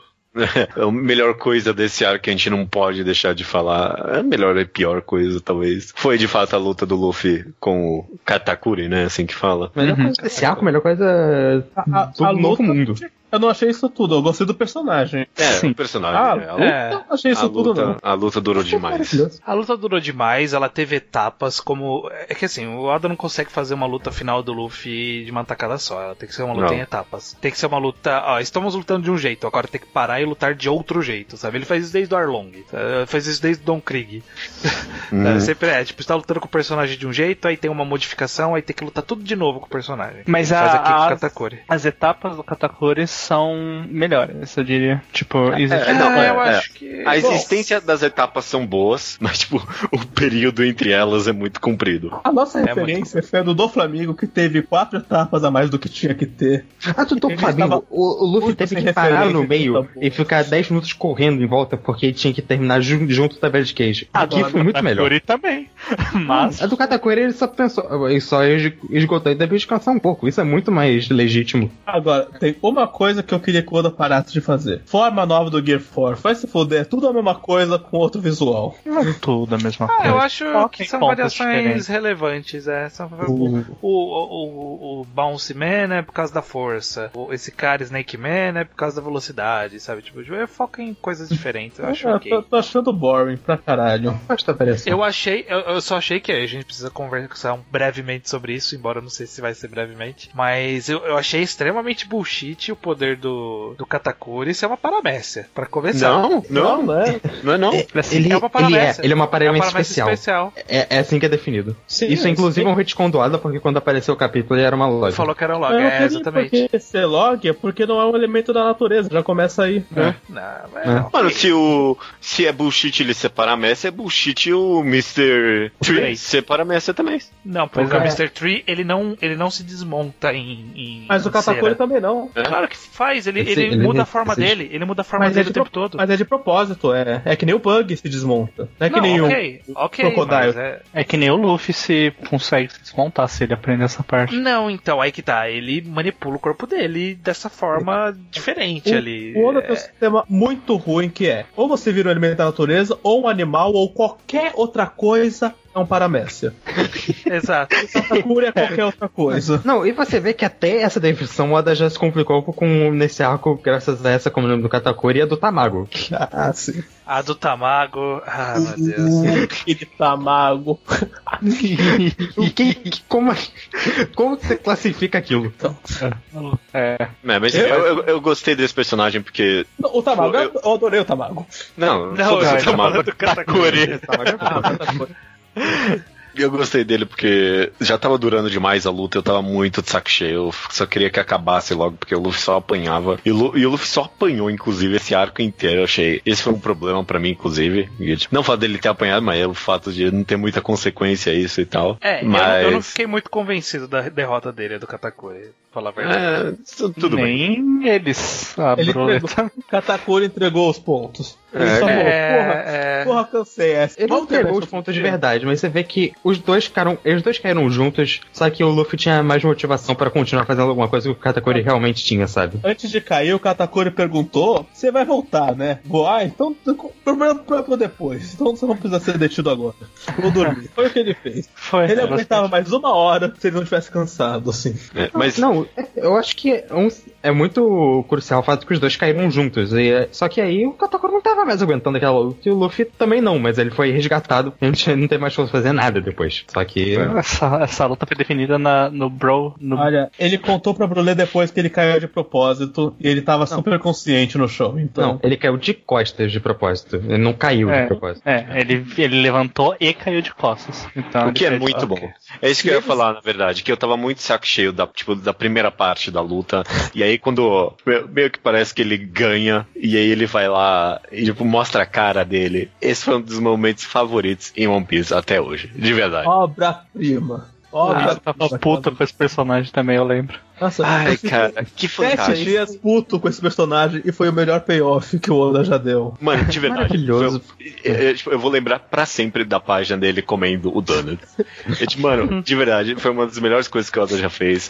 Construir tanto, mas tanto, tanto, tanto esse cara como o cool, sem reação e não sei o que. E aí toda a história dele é que ele se fez essa imagem, mas ele não é assim. É muito bom isso, cara. É muito bom isso. Uhum. Nossa, quando Foi o nesse Brulé momento que fala- eu percebi que o Oda tava com ouro em mãos com esse personagem. Inclusive, quando mais pra frente ele vai fazer explicação, um flashbackzinho curto ali, finalizar a história, ele justifica até a Brulé, sabe? Tipo, torna a Brulé mais interessante, É, sabe? é. É, É, A tipo, relação essa do personagem Katakuri que... com as irmãs é bem legal. Com É, o Prudente, então. especificamente. Nossa, quando o Katakuri vem, a Brulé vem e fala: O Katakuri ele é tão foda que ele nunca deitou. Eu fiquei puto na hora. Eu pensei: esse é o pior hype que o Oda já deu. Não, e na hora você pensa, ai, ai, ai, e, aí- o Luffy vai fazer ele deitar. Uau, parabéns, né? Nossa, não, tipo, de nunca sangrou, pra nunca sentiu dor, pra nunca não sei o que, pra nunca deitou, caralho. Qual que é o próximo? O payoff de- dele deitado comendo donut foi maravilhoso. Foi lindo, cara. Foi- de verdade. É, é, eu ia comentar justamente isso, que só essa ideia de um cara que nunca deitou nem faz sentido. E aí, tipo, não, realmente não faz sentido. Como é que alguém nunca ia deitar, sabe? O próprio chão treme de medo do Katakuri. Sim. É justamente a ideia do conta de fadas que está sendo mantida aí. Tipo, eles estavam todo construindo essa ideia de um personagem que é algo acima, assim, tipo, como se fosse uma figura. E eu de gosto novo- muito do respeito que o Luffy deu ao Katakuri de esconder a boca de- do corpo deitado. Nossa, essa Nossa. cena eu acho muito fantástica. Me lembrou quando ele se arriscou, arriscou a vida pra não deixar o povo ver a tatuagem nas costas da irmã da Hancock. Sim, Ah, verdade. É, é, É. faz- fazia muito tempo que o Luffy não tinha esse respeito por um inimigo, sabe? Eu não, nem lembro quando foi a última vez que aconteceu isso, sabe? Respeito Eu- ele tem, geralmente. É, o que eu É gostei. que esse foi um respeito mútuo se criando, isso foi bem legal, É, você viu. é. É, é, é. O que eu gostei é que, simbolicamente, esse foi. Depois de muito tempo, ele foi muito uma luta física do Luffy. Na verdade, eu acho que talvez, sei lá, desde do, do Arlong, sabe? Rob ele sempre Lute. enfrenta. É, o Rob Lute também. É, Rob. Lute, eu tava pensando no Rob Lute Desde o aqui Rob também. Lute. Porque ele sempre enfrenta uns caras que é, é uma gimmick, ou é um loja, ou é um poder que é muito foda, abstrato, sabe? Tipo, poder das sombras, o poder das cordas. Aqui não, aqui é um cara que ele é quase igual a você, sabe? E ele dá socos e chutes e é isso. Você essa é a luta. Eu acho que isso torna um pouco mais interessante, principalmente pro tipo de luta do Luffy. E o que eu acho que é problemático justamente você tender a luta por conta disso. Porque ela é uma luta que deveria ser muito mais direta. E aí ela demorar um pouco mais é, é ruim. Porque ela é só aquilo mesmo. sabe? É. Eu As- pessoalmente, As etapas, eu, as etapas eu acho que não representam nada. que o Oda criou um. Qual a palavra? Ele criou uma desculpa dele com o Drejosa, que agora tudo parece que faz mais, é mais tranquilo, sabe? Depois que o Oda fez aquilo com o Dom Flamengo, eu penso, é, ok. Até que foi, até que foi, foi coerente É. a duração dessa luta. Jogou tão pra baixo o negócio, né? Que, ah, tá ok, tudo bem, não tem Enfim, problema.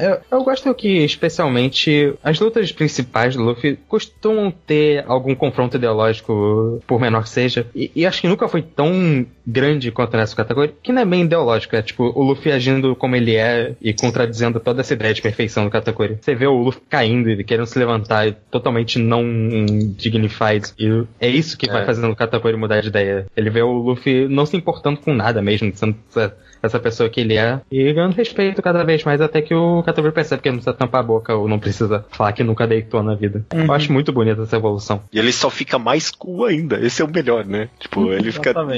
Ele fica cool de verdade quando ele tira o cachecol dele ali, sabe? Ele tem um design da hora, sabe? Sim. Eu, eu só queria acrescentar que ag- agora lembrando do, dele, eu, eu lembrei desse conceito de, dos filhos da Big Mom, de que ela queria unir todas as raças, e de aí ter um filho de cada raça, sabe? E, e só não tinha de gigante, e todo o problema de ser gigante era por causa da Lola, que a gente tinha conhecido que ela tinha fugido, sabe? E ela ia casar com o cara do gigante, que ia fazer amizade e tal. É, E aí depois, posteriormente, também a explicação de que o Caesar tava fazendo crianças gigantes porque a Big Mom queria que crescessem crianças pra ficar tudo do mesmo tamanho dela e tal. Tipo, eu, eu gostei como muita coisa vai se amarrando ali de, de, de background, que é coisa que tipo não é relevante se amarrar, mas amarrando fica legal. Sim, é verdade. Esse, esse arco, eu acho que foi só porque eu não tenho mais nesse arco, sempre tem One Piece. Mas eu gosto muito de quando os personagens meio que vão mencionando o resto do mundo, assim como. Só como o flavor mesmo. A Big Mom tá falando, o Luffy tá falando lá, ah, Big Mom, vou pegar o Kaido, aí que depois eu volto. Aí ela fala. Você derrotou o Kaido, você não vai conseguir nem constar nele, meu filho. E essa- essas coisas. Eu, eu acho divertido quando o mangá menciona o resto do mundo. Os personagens estão cientes uns dos outros. Daqui pra frente tem algum momento assim específico que vocês acham memorável de se comentar? Eu quero comentar, obviamente, porque existiu uma polêmica dos bastidores quando tivemos, no momento da fuga, a Carrot vira Suilong lá, o- Ai, não, sério. e arranca, arranca os timões dos barcos. E pra quem tá ouvindo o podcast, obviamente não sabe, mas nós ficamos, eu acho que por uma semana, tentando explicar pro judeu por que que. que- porque assim, judeu, qual que é a sua explicação? Qual que é a sua reclamação disso? Eu nem lembro. Mano, vocês estão vindo aqui com umas piadas internas. Eu depois vou, vou, eu vou jogar minha carta aqui também que eu tenho na manga, tá ok?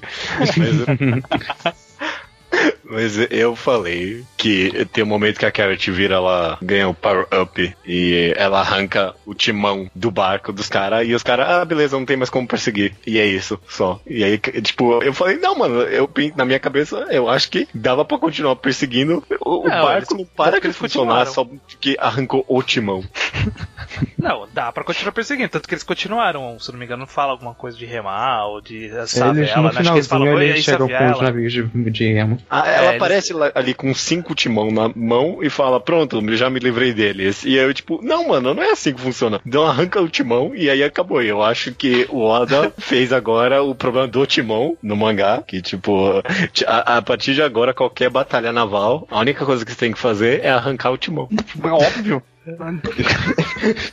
Bom, sim. Ou você pode quebrar ah, qualquer parte lá pra entrar água, né? É, Funciona. É, ou derrotar as pessoas. É, a- a- n- é, não. Só, só não, sei lá. Deixa, deixa pro julgamento das pessoas por aí. Eu acho que Mas- dava pra continuar perfeitamente sem o timão. Eu acho Eles que não é continuaram. assim. Eles continuaram. Eles continuaram, mas eles. não do mesmo jeito, sabe? Só diminuiu, só atrapalhou o processo. É, mas não é isso lerda. Como não é assim que funciona? Porque eles só precisavam de um tempinho pra fugir. Era isso que eles precisavam, sabe? É, eles precisam retardar o movimento. E aí, tipo, os caras têm que pegar os negócios, tem que ficar remando. Aí vai ter menos gente na parte de cima pra ficar manejando os canhões. Ah, É. aliás, aproveitando o ensejo e também do fato do ano do Brook, o Brook ajudou nesse processo aí. Eu, eu- foi, foi muito style, né? Ele, ah, peraí que eu vou ajudar também. Aí ele desce e volta e fala, ah, então, Carol, a gente tá vendo aquele barco ali e já tá todo mundo dormindo ali já. Maravilhoso. Tipo, nem mostrou, nem mostrou. Ele entrou lá, fez todo mundo dormir e foi embora e levou a Carrot nos no braços de volta depois. Sim. É, é muito estiloso com pouca coisa esse Brook. Que personagem maravilhoso. Muito bom. Faz 10 anos que eu sou muito fã do Brook e eu não tinha tanta base pra ser fã, eu só gostava. E eu recompensado. Recompensado. Eu, eu acho que outra coisa que a gente precisa comentar é sobre a participação dos Homens Peixe e do Jinbe, de forma geral. Não, Eu não tenho tudo comentado bem. do Jinbei, não. Tem muitos haters do Jinbei nesse podcast, mas o Jinbei só foi muito foda nesse arco. Eu eu acho que vocês estão errados. Ele é, Não, é, ele- eu ele foi relendo. foda assim. Ele- eu, eu tenho que admitir, ele foi muito foda durante Não. esse ano. O que, eu, o que eu adorei é que eu, que eu não lembrava disso quando eu li. Quando eu tava relendo que eu, que eu vi. Que era que tinha aquela cena do Jinbe que ele fala assim: então eu vou sair. Aí a Big Man fala: é, então vamos rodar a roleta. E aí, tipo, some. E aí volta um tempo depois ele tá lá. Aí eu tava perguntando: como que ele escapou da roleta? Aí ele só falou: ah, não, então eu não vou jogar roleta. Aí saiu. Ele percebeu que aquilo era bullshit e falou: Não, tô, tô cagando pra isso. Falou assim, eu vou, vou sair do bando. Ah, então roda a roleta. Não, então deixa, eu fico, vai. É, é- é muito uma decisão, tipo, voltou da decisão por nada. Gente, o Big Man tirasse a alma dele e tava de boa, ele voltava que ia moscar.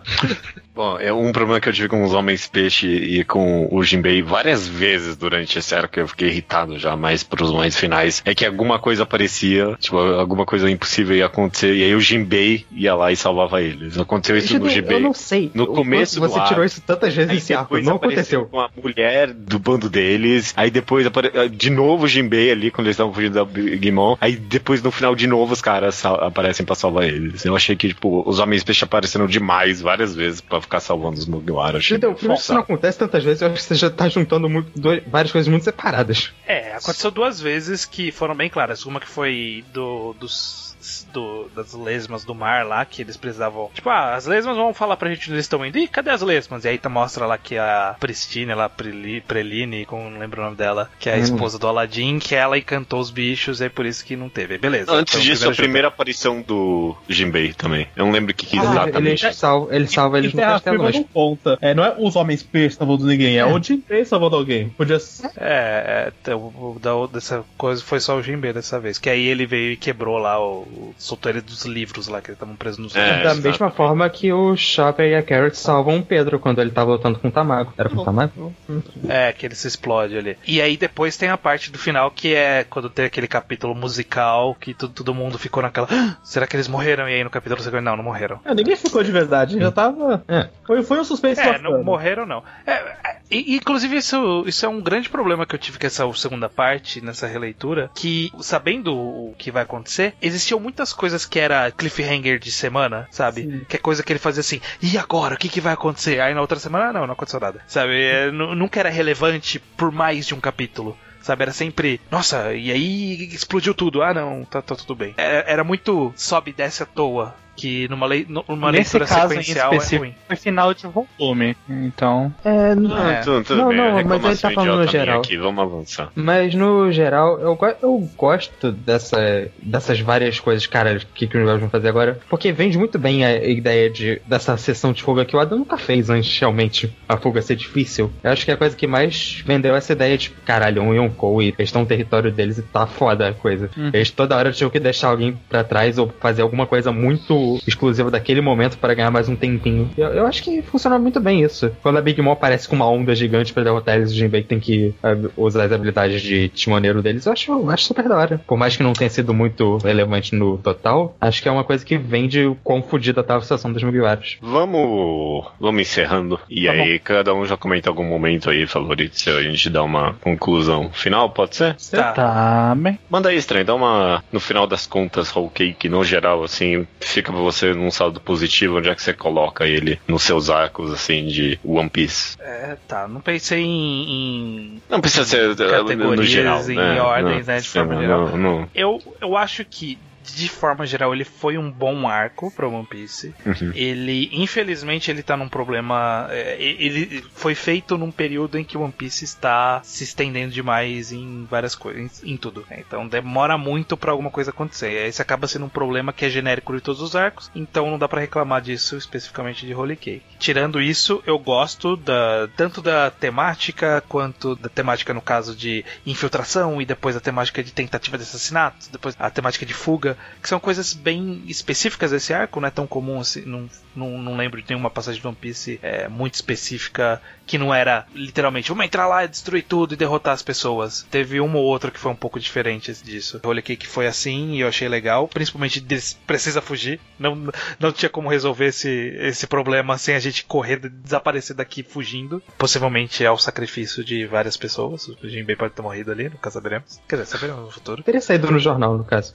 Mas enfim, É, o que importa é, é que ele teve que ficar pra trás. Sim. É, ele só Mugiwara sai no jornal. É, mas de forma geral eu gostei sim de, do, do arco. Eu, eu queria só acrescentar uma coisa que ficou pra trás que eu queria falar, eu não achei nenhum momento ideal pra, pra citar. Manda. Que me irrita um pouquinho quando o Oda ele faz isso de que um grupo de pessoas eles têm a Akuma no Mi temática. Porque não faz muito sentido.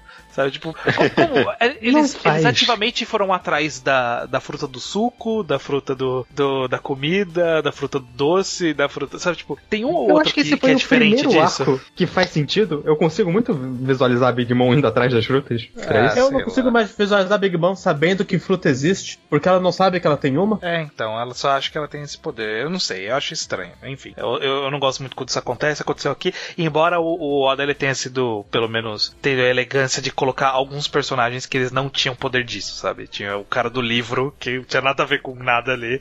Tinha, sei lá, o cara gênio da lâmpada, que não tem nada a ver com comida também. Nossa, aí, eu, Eu, eu, podia eu, eu, eu colocava uma comida de, comi- de comida pra esse cara, né? Por favor. Tem a Pudding.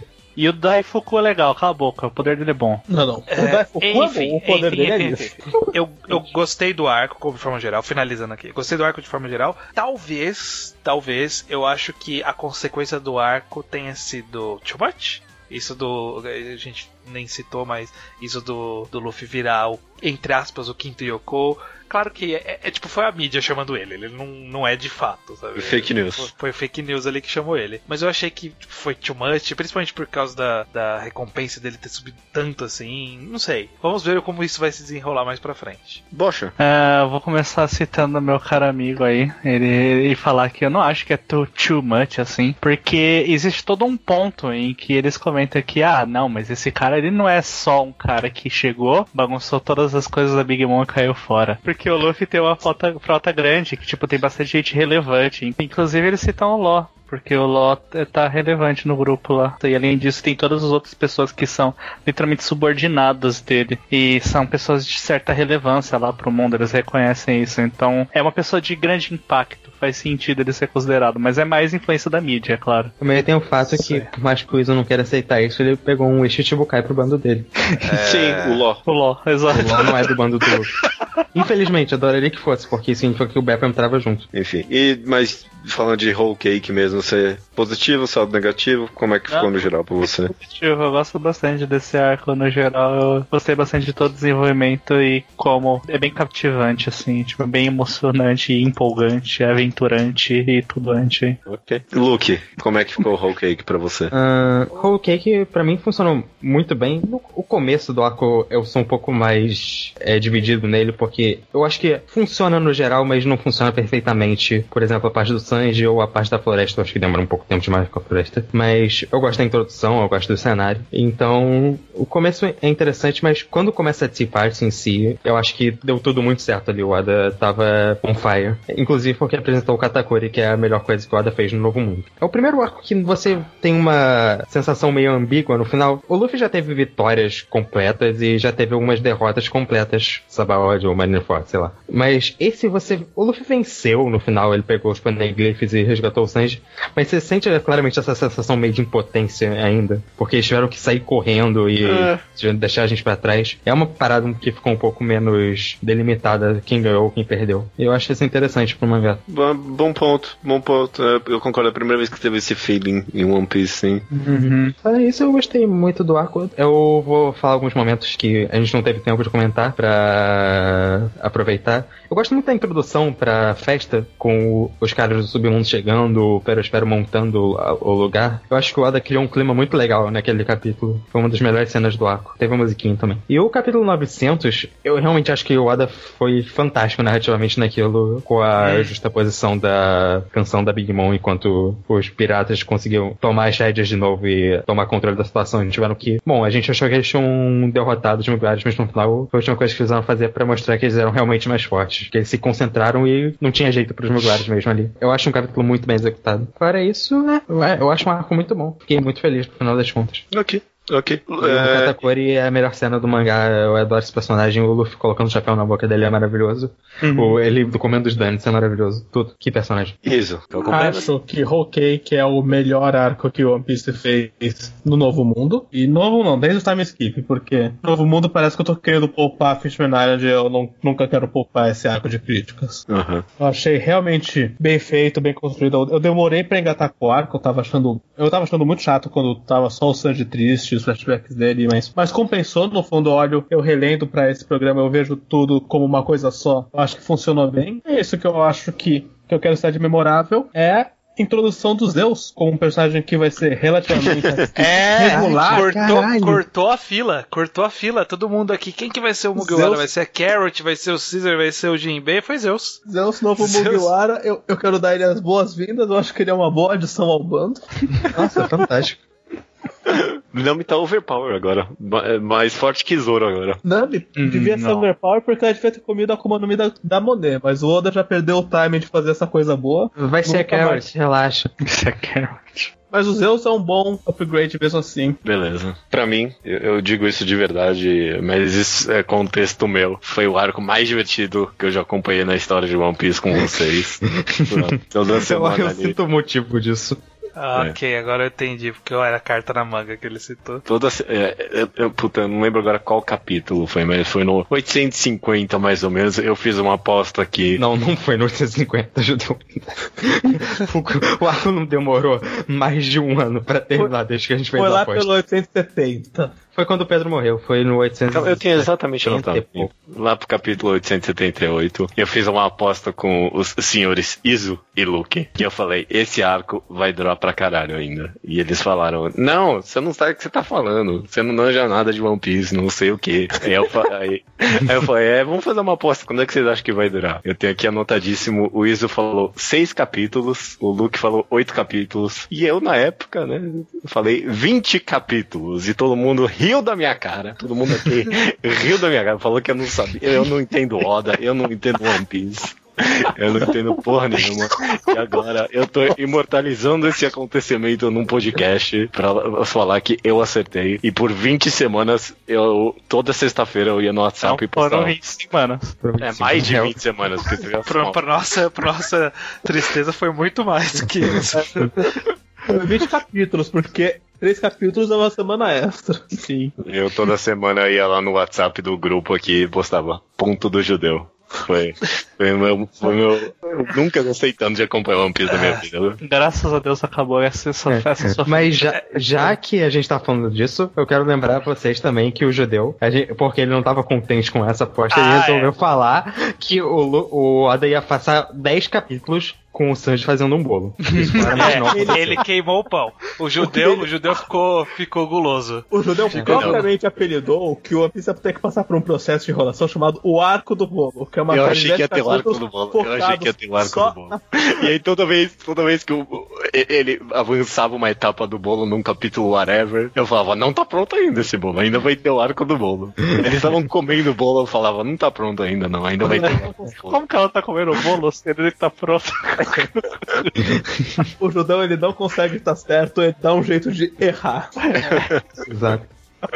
Mas é, eu, eu, no final das contas eu gostei bastante de Cake, eu não acredito que eu tô falando isso. Foi o que veio do meu coração aqui agora, nossa, eu não ia falar isso não. Mas é, eu acho que eu gostei. Escapou, escapou. Nossa, foi automático aqui.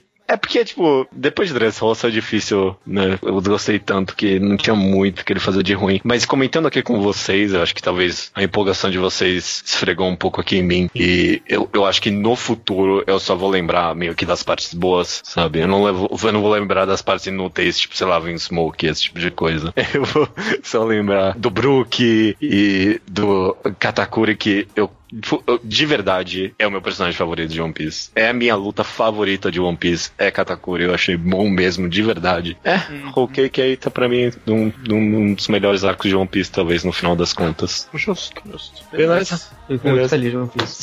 Vocês estão empolgados pro próximo? Nos vemos aqui no final de É, Reverie. Do Pro- eu tô empolgado. Eu não Eu tô empolgado pra esse arco desde que o Oda falou, porra, o Reverie tá chegando lá em Fishman Island. Sim, O Reverie eu não tô empolgado não, mas pra o ano eu tô hypado. O ano tem muita coisa boa pra rolar em ano. Vamos fazer uma aposta? Vocês acham que a gente vai se ver de novo daqui a quantos anos? Quatro. Bom, eu acho que agora o, o Oda.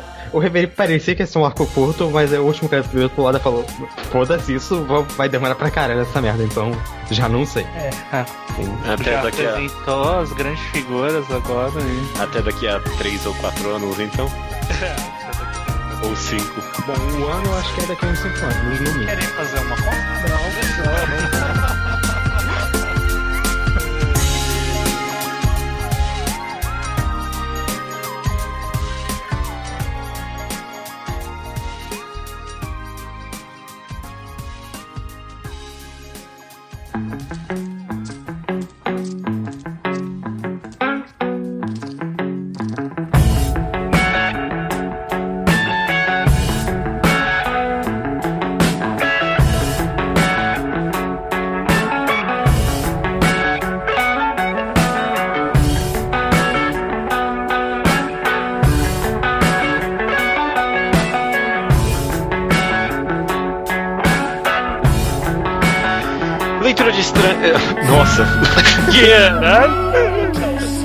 Leitura de e-mails estranhos.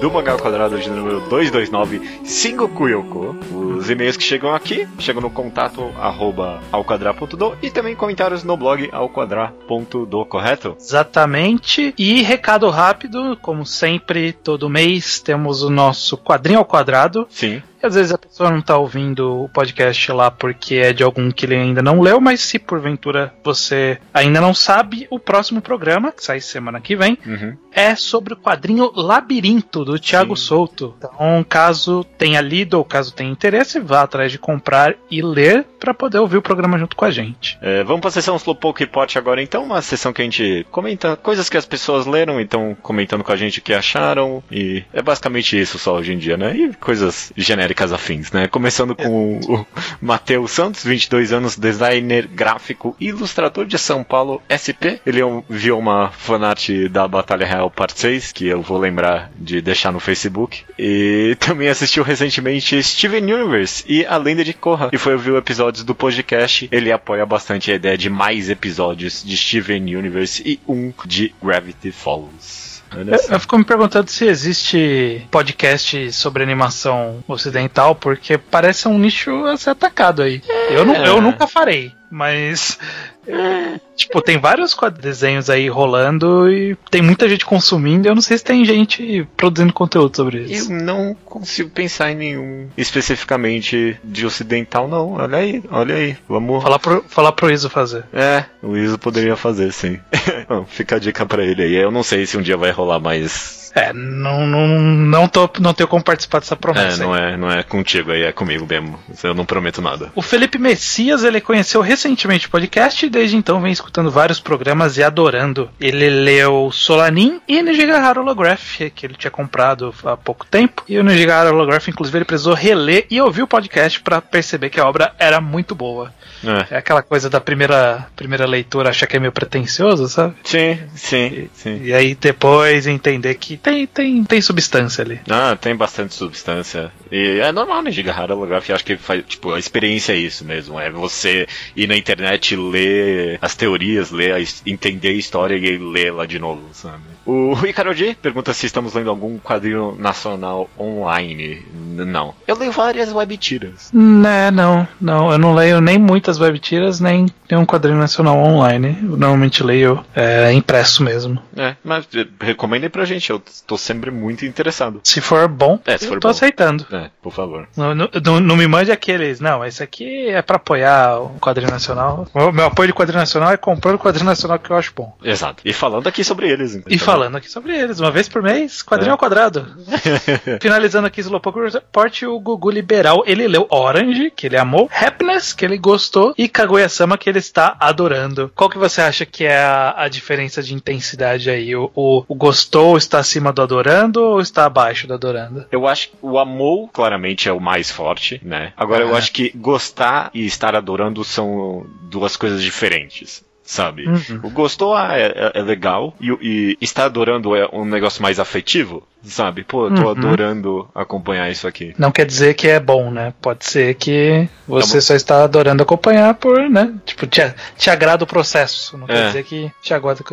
Fica aí o mistério. Fi- fa- Faz sentido, acho que é uma boa teoria. É, indo pro tema do programa, então, o bendito Sengoku Yoko, né? Terminando aqui Exato. a trilogia do Satoshi Mizukama. A gente começa aqui com um comentário do Halsey. Ele diz o seguinte: É um tanto engraçado ouvir o estranho falar. Não precisava ter essa luta com o cara da nuvem e logo depois concordar que é a melhor luta do mangá. Ele comenta que o mangá é sim meio bagunçado, com algumas partes que não se encaixam perfeitamente, mas diz que parece meio estranho analisar tanto sobre o prisma da eficiência. Ele fala que ele, ele se estende bastante ali, tem um, é um comentário interessante sobre talvez Uhum. ser enrolado seja melhor até do que o caminho da eficiência e tal. É, eu, eu, eu não acho muito co- contraditório a- achar a luta boa e achar que ela não é relevante pra história. Uhum. Uma questão de narrativa e de servir um propósito da história de forma geral. Eu acho que ele levanta uma discussão curiosa sobre isso de, de utilidade. Se ser inútil pro enredo significa que não deveria estar lá ou não. Quem sabe dá pra fazer um podcast disso? Será que a gente já fez? Eu não sei. Eu acho que Só- não, eu acho que não. E ele, é, ele entra em conflito justamente com um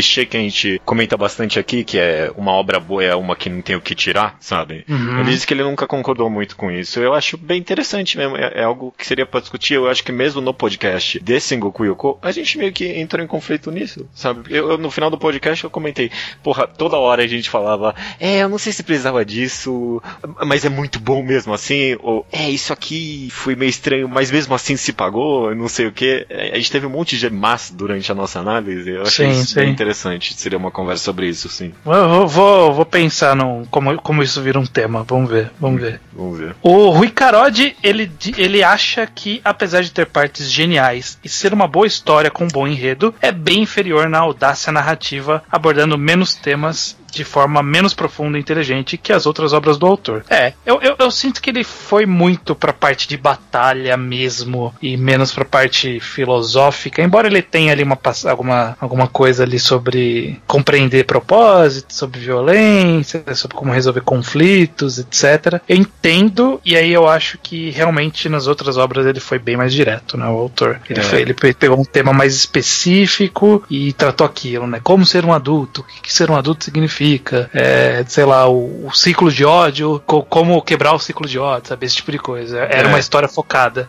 Bem Sengoku sobre Yoko- isso mesmo, né? Uhum. E Sengoku Yoko é, é os temas bem mais variados, sabe? Ele é um pouco pra cada canto aqui, são várias coisas, sabe? Então, Uhum. pode ser que ele acaba não se aprofundando tanto. Concordo. E inclusive até é uma coisa que o Gugu liberou aqui, o último comentário, aprecia. Ele falou que simplesmente amou Sengoku Yo. Ele disse que é a obra que melhor uniu temáticas realistas. Ele- Autoconhecimento, resolução de conflitos pela conversa, o valor da vida humana, com o espírito do Battle Shonen. Ele fala ter gostado bastante do aspecto não planejado da obra, justamente, de como o autor foi improvisando elementos novos toda hora e mesmo assim conseguindo amarrar no final. Então, eu acho que também tem uma questão de perspectiva aí sobre a profundidade das temáticas, sabe?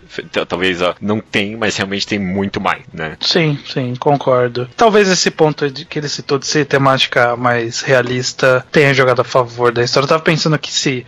Bom, o do, do, do Spirit Circle ele faz sentido, mas tipo, ele não é uma coisa aplicável pro dia a dia, né? Porque esse ciclo de ódio de reencarnações não é, É. uma coisa tão, tão diretamente Palpável. aplicável. É, talvez o de Hoshino Samidare Um seja mais. né? também palpável o suficiente. Acho que o Sengoku tá caminhando na direção de Hoshino Samidare nesse sentido. É, é coisas que a gente lida no dia a dia mesmo, sabe? Negócio de autoconhecimento. É, Eu joguei no final do podcast, mas não tem muito valor mesmo em comparar as obras. No final das contas, elas são bestas bem diferentes mesmo, sabe? Beleza, cara. Terminando aqui a leitura de e-mails. Tem alguma coisa que você quer comentar? Tô, estou assistindo o processo de assistir, indo pra terceira, no meio da terceira temporada de Brooklyn Nine-Nine. Uhum. A série que eu cancelei e, e- por começar a assistir, É, e você trouxe mas já renovaram. é, já renovaram. Aham. Foi, foi, nossa, foi o cancelamento mais. desfeito mais rapidamente da história. É, não, é, é, é que- foi tipo que 13 horas depois, uma coisa assim, né? É, por aí, nada. por aí. Acho que os caras foram dormir no outro dia de manhã, outro lugar que abriu o escritório já contratando. Uhum. Enfim, tô gostando pra caralho, cara. É muito bom. O, o- eu adoro como o humor ali, ele não é. ti- Tirando dois caras específicos, mas ainda assim, talvez não. Não é humor, vamos rir desse, dessa pessoa, sabe? Humor de passar vergonha, Uhum. sabe? Big Theory, assim. Sim. Vamos rir desses caras estranhos porque eles são estranhos, sabe? Não, é, é, é- é humor de, de amigo dando comeback no amigo, é de, de zoeira entre brothers, assim, sabe? Aham. Todo mundo ali se conhece, tem características específicas, e aí faz brincadeira com essas características, mas nunca de forma de humilhar alguém, deixar alguém pra baixo, né? Então eu acho que esse é um, é um humor bem inteligente e bem legal também. Eu, eu gosto bastante. Não é tão forte assim, mas até que eu gosto na forma com que essa série meio que trata masculinidade e tudo mais. Sabe? Tipo, os homens nessa série, eles não têm medo de demonstrar sentimentos, de abraçar um ou outro e tudo mais. É bem interessante.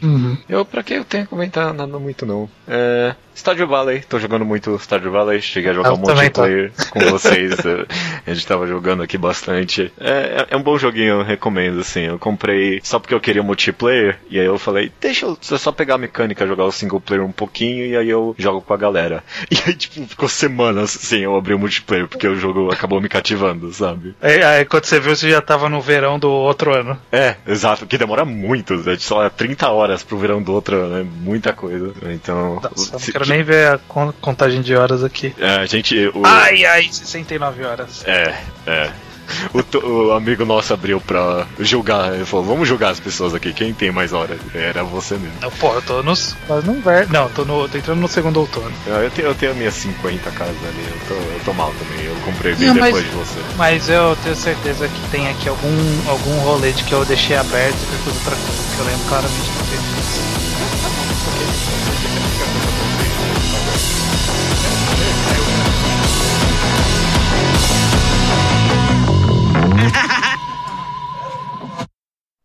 isso. Going the fighting days to weeks in now ぶつけ合う一瞬が勝負さ熱い鼓動を連れて共に行こう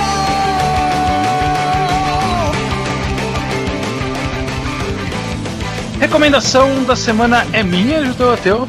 Sou assim, boa sorte. Eu estou aqui pra quebrar um pouco o paradigma. Quero, quero quebrar o protocolo. Ok. Porque quando a gente começou o processo de recomendação da semana, a gente acabou seguindo muito para um lado específico, que era ou coisas novas que a gente achava que chamava atenção, ou coisas curtas, né? Pra, pra pessoa poder ler na, naquela semana e na semana seguinte já ter a próxima recomendação e tal. Só que estamos aqui 250 podcasts depois Aham. e a gente já recomendou muita coisa e a pessoa já tem aí um grande leque de obras curtas e coisas que na época tinham, eram no começo, mas hoje em dia são mais longas e tal. Então eu vou me dar o direito de não recomendar algo curto, vou recomendar algo longo. Ok, ok. Porque eu acho, eu acho que, né, quem queria algo curto tem tanta coisa aí pra ler. Ninguém tá lendo toda semana do que a gente tá recomendando. Eu- eu- Eu concordo eu também que a, a missão inicial da, da recomendação da semana, que era criar um público aí pra ler umas coisas diferentes, foi em parte alcançada, né? Então talvez já esteja no momento de ir com uma outra abordagem de vez em quando. Exato. E aí eu estou, então, indo pra recomendação de um mangá que ele tem 47 volumes. Uou, ok. Dos quais eu não li todos ainda, porque os scans ainda não terminaram, eles estão prestes a fechar um gap. Eu já vou explicar o caso, que é do mangá de esporte da Shonen Hum. Magazine, chamado Diano Ace. Diano Ace, ele é um mangá de beisebol, que é um esporte que eu não gosto, particularmente. né? Uhum. Eu nunca tinha lido um outro mangá de beisebol e já tentei ver partidas e acho chatíssimo. Chato Mas o, mangá, caralho. mas o mangá funciona. Uhum. Basicamente, ele vai contar a história do personagem principal. Ele é um pitcher, né? Que é o cara que arremessa a bola do, do beisebol. Ele é um pitcher que joga num, num coleginho, no middle school, no caso, né? Lá, tipo do, do, do interior do país, você sabe, numa escolinha bem merda. Que Uhum. ele é o astro do time, mas não é um astro de verdade, tipo, ele não é um craque. Ele joga bem ali pra aquela galera, sabe? Sim. E aí ele foi é, um olheiro de uma escola de elite, viu ele e convidou ele pra fazer um Pra pra ir pra aquele colégio, né? Que o esporte, o beisebol, ele é um esporte bem popular mesmo no Japão. Sim. E, te- e tem mesmo essa coisa de você chamar o cara pra fazer aquelas bolsas de estudo, estudar no colégio pra poder jogar pelo colégio. Sim. E, e aí ele resolve ir pra essa escola de elite, porque ele curtia bastante o catcher daquela equipe e tal. É, que era um catcher astro e tal. Basicamente vai contar então a história desse cara entrando num time de elite do beisebol do beisebol colegial. E isso eu acho que por si só ele já é interessante o suficiente pra chamar atenção, porque a gente tá muito acostumado, principalmente em, em shonen é, de esporte, a ver sempre o underdog, né? A Sim. gente sempre tá vendo o time que se formou esse ano, o time que tá surgindo das cinzas de volta, o time que, sei lá, o ca- o cara que é amador, o time que é metade delinquente, metade o time. Uhum. É, é sempre umas coisas desse naipe, e aqui não. Aqui é uma- um colégio estabelecido. Eles sempre estão. Tipo, eles não são campeões sempre, mas eles sempre estão indo pra final, sabe? Esse tipo de coisa. Não, não tem- sempre. Não tem um drama, será que a gente vai pros nacionais, né? Não, já, já se espera-se. Espera-se Aham. isso. E aí, então, o primeiro drama, inclusive, da, da história é como esse garoto ele vai conseguir fazer parte do time. Porque, tipo, tem muita gente querendo participar desse time. E aí eles têm o time titular, né? Os principais, e eles têm o time secundário, que é pra jogo teste, sabe? Esse tipo, que é esse tipo de coisa. Que não é pra jogar de verdade, não tá escalado. E aí é, é como ele vai tentar entrar no time principal e não nesse time de baixo. Como ele vai tentar participar do time, ser útil de alguma forma, porque quando ele chega, obviamente o time já tem pitchers e eles já são bons pitchers, porque é um time de elite. Sim. Então, e aí junto com ele entra um outro cara que também é no primeiro ano, que é o rivalzinho dele, que ele é um o, o- o rival, o, o astro da, sabe, que, tipo, ó, o novo novato fodão que chegou. Então, como que esse cara vai conseguir destaque num time assim, sabe? É, é- eu acho que é um drama bem interessante. E aí ele é longo porque ele vai entrar bem fundo na- na- nas dinâmicas desse, dessa escola, nas dinâmicas dos personagens. Todo mundo ali tem um drama. Não, quer dizer, não tem um drama, né? Todo mundo tem uma história, né? Alguns Sim. são drama, alguns são só história. Se eu não me engano, esse mangá de 47 volumes ele vai cobrir o primeiro ano. Que inclui, inclusive, lá no meio, a virada do, do- dos terceiranistas. Que é, eles jogam o primeiro campeonato, o segundo campeonato eles têm que parar pra ir estudar Sim. né, para fazer o, o vestibular. Então, ele tem umas coisas muito interessantes que eu acho que torna ele um dos mangás mais, talvez, realistas e como provavelmente é uma dinâmica de esporte de colegial mesmo. É o cara. é, tem milagre. Time bom vai ganhar do time ruim. Os personagens, eles têm que lutar pra sempre estar no melhor. O técnico vai tirar o cara que é ruim, que tá jogando mal, e não vai dar chance pra ele por um bom tempo, até ele melhorar. É, não tem milagre, porque você do nada vai tirar uma partida mágica do bolso. É, é bem, bem pé no chão, assim. Eu acho que isso é bem interessante. A minha É. recomendação é Diana Ace, porque eu considero que é um bom mangá de esporte pra quem quer ver um mangá de esporte um pouco diferente. Tipo, ele não é inovador pra caralho, mas ele é diferente, com certeza. Não, parece ser sim. É, e sempre que eu ouço Diana Ace, sempre me falam desse aspecto de que eventualmente o ano vira e aí personagens importantes saem e aí cria toda uma dinâmica diferente. Isso sempre me interessou. É, você considera que realmente é um aspecto bem diferente do mangá, é isso? Eu acho, não só isso, eu acho que, tem, que ele tem muitos, muitas coisas nesse sentido que é interessante, sabe? Ele, Uhum. ele tem o, o personagem que, que percebe que ele não é tão útil como jogador, ele tenta seguir por um outro caminho na vida, ele tem, sei lá, o cara que tá contundido e tá tentando voltar, mas, né, contusão não quer dizer que você vai conseguir voltar na mesma forma um dia. Uhum. Ele tem essa virada de ano, ele tem. Não aconteceu ainda, mas ele mostrou algumas, algumas passagens no mangá de gente que vai entrar no primeiro ano do ano que vem, indo ver se eles querem participar desse colégio ou não, sabe? Então tem um monte de, de novato que parece que vai ser relevante, só que a gente não sabe pra que colégio eles vão, sabe? Então tá, tá, meio, tá meio como se fosse provavelmente acompanhar de verdade esse, esse meio, sabe? Será que esse garoto vai bem vir pro nosso colégio? Ele, ele brilharia aqui, mas não, ele vai pro outro time e tal que eu falei de, de- sobre Gap é que o anime de Dino Ace ele durou bastante e, e eu acho que em algum ponto os scans pegaram de onde parou o anime, não sei de onde parou o anime, e fizeram os scans dali pra frente. Só que eles não tinham chegado ainda até ali. E eles estão quase chegando no gap de onde eles fizeram dali pra frente, sabe? Entendi, é, eu tinha ouvido falar disso também. Eles estão quase fechando esse gap e aí vai ter o mangá completo pra, pra ler. Ah, é então, coisa de meses vai estar tá fechado, então essa recomendação já está praticamente válida. É, não é coisa de meses. vai demorar um tempinho aí, mas ah, tá, de qualquer jeito você vai, você vai ter 39 volumes para ler de qualquer entendi, jeito. Entendi, entendi. Ok, cara, boa recomendação, não esperava ela não, mas eu, eu, eu, apoio aqui, quem sabe um dia eu leia. Quem sabe alguém um dia leia, quem galera venha conversar comigo. Dito isso, a recomendação da semana é sim Diane Wace e até semana que vem. Até semana que vem.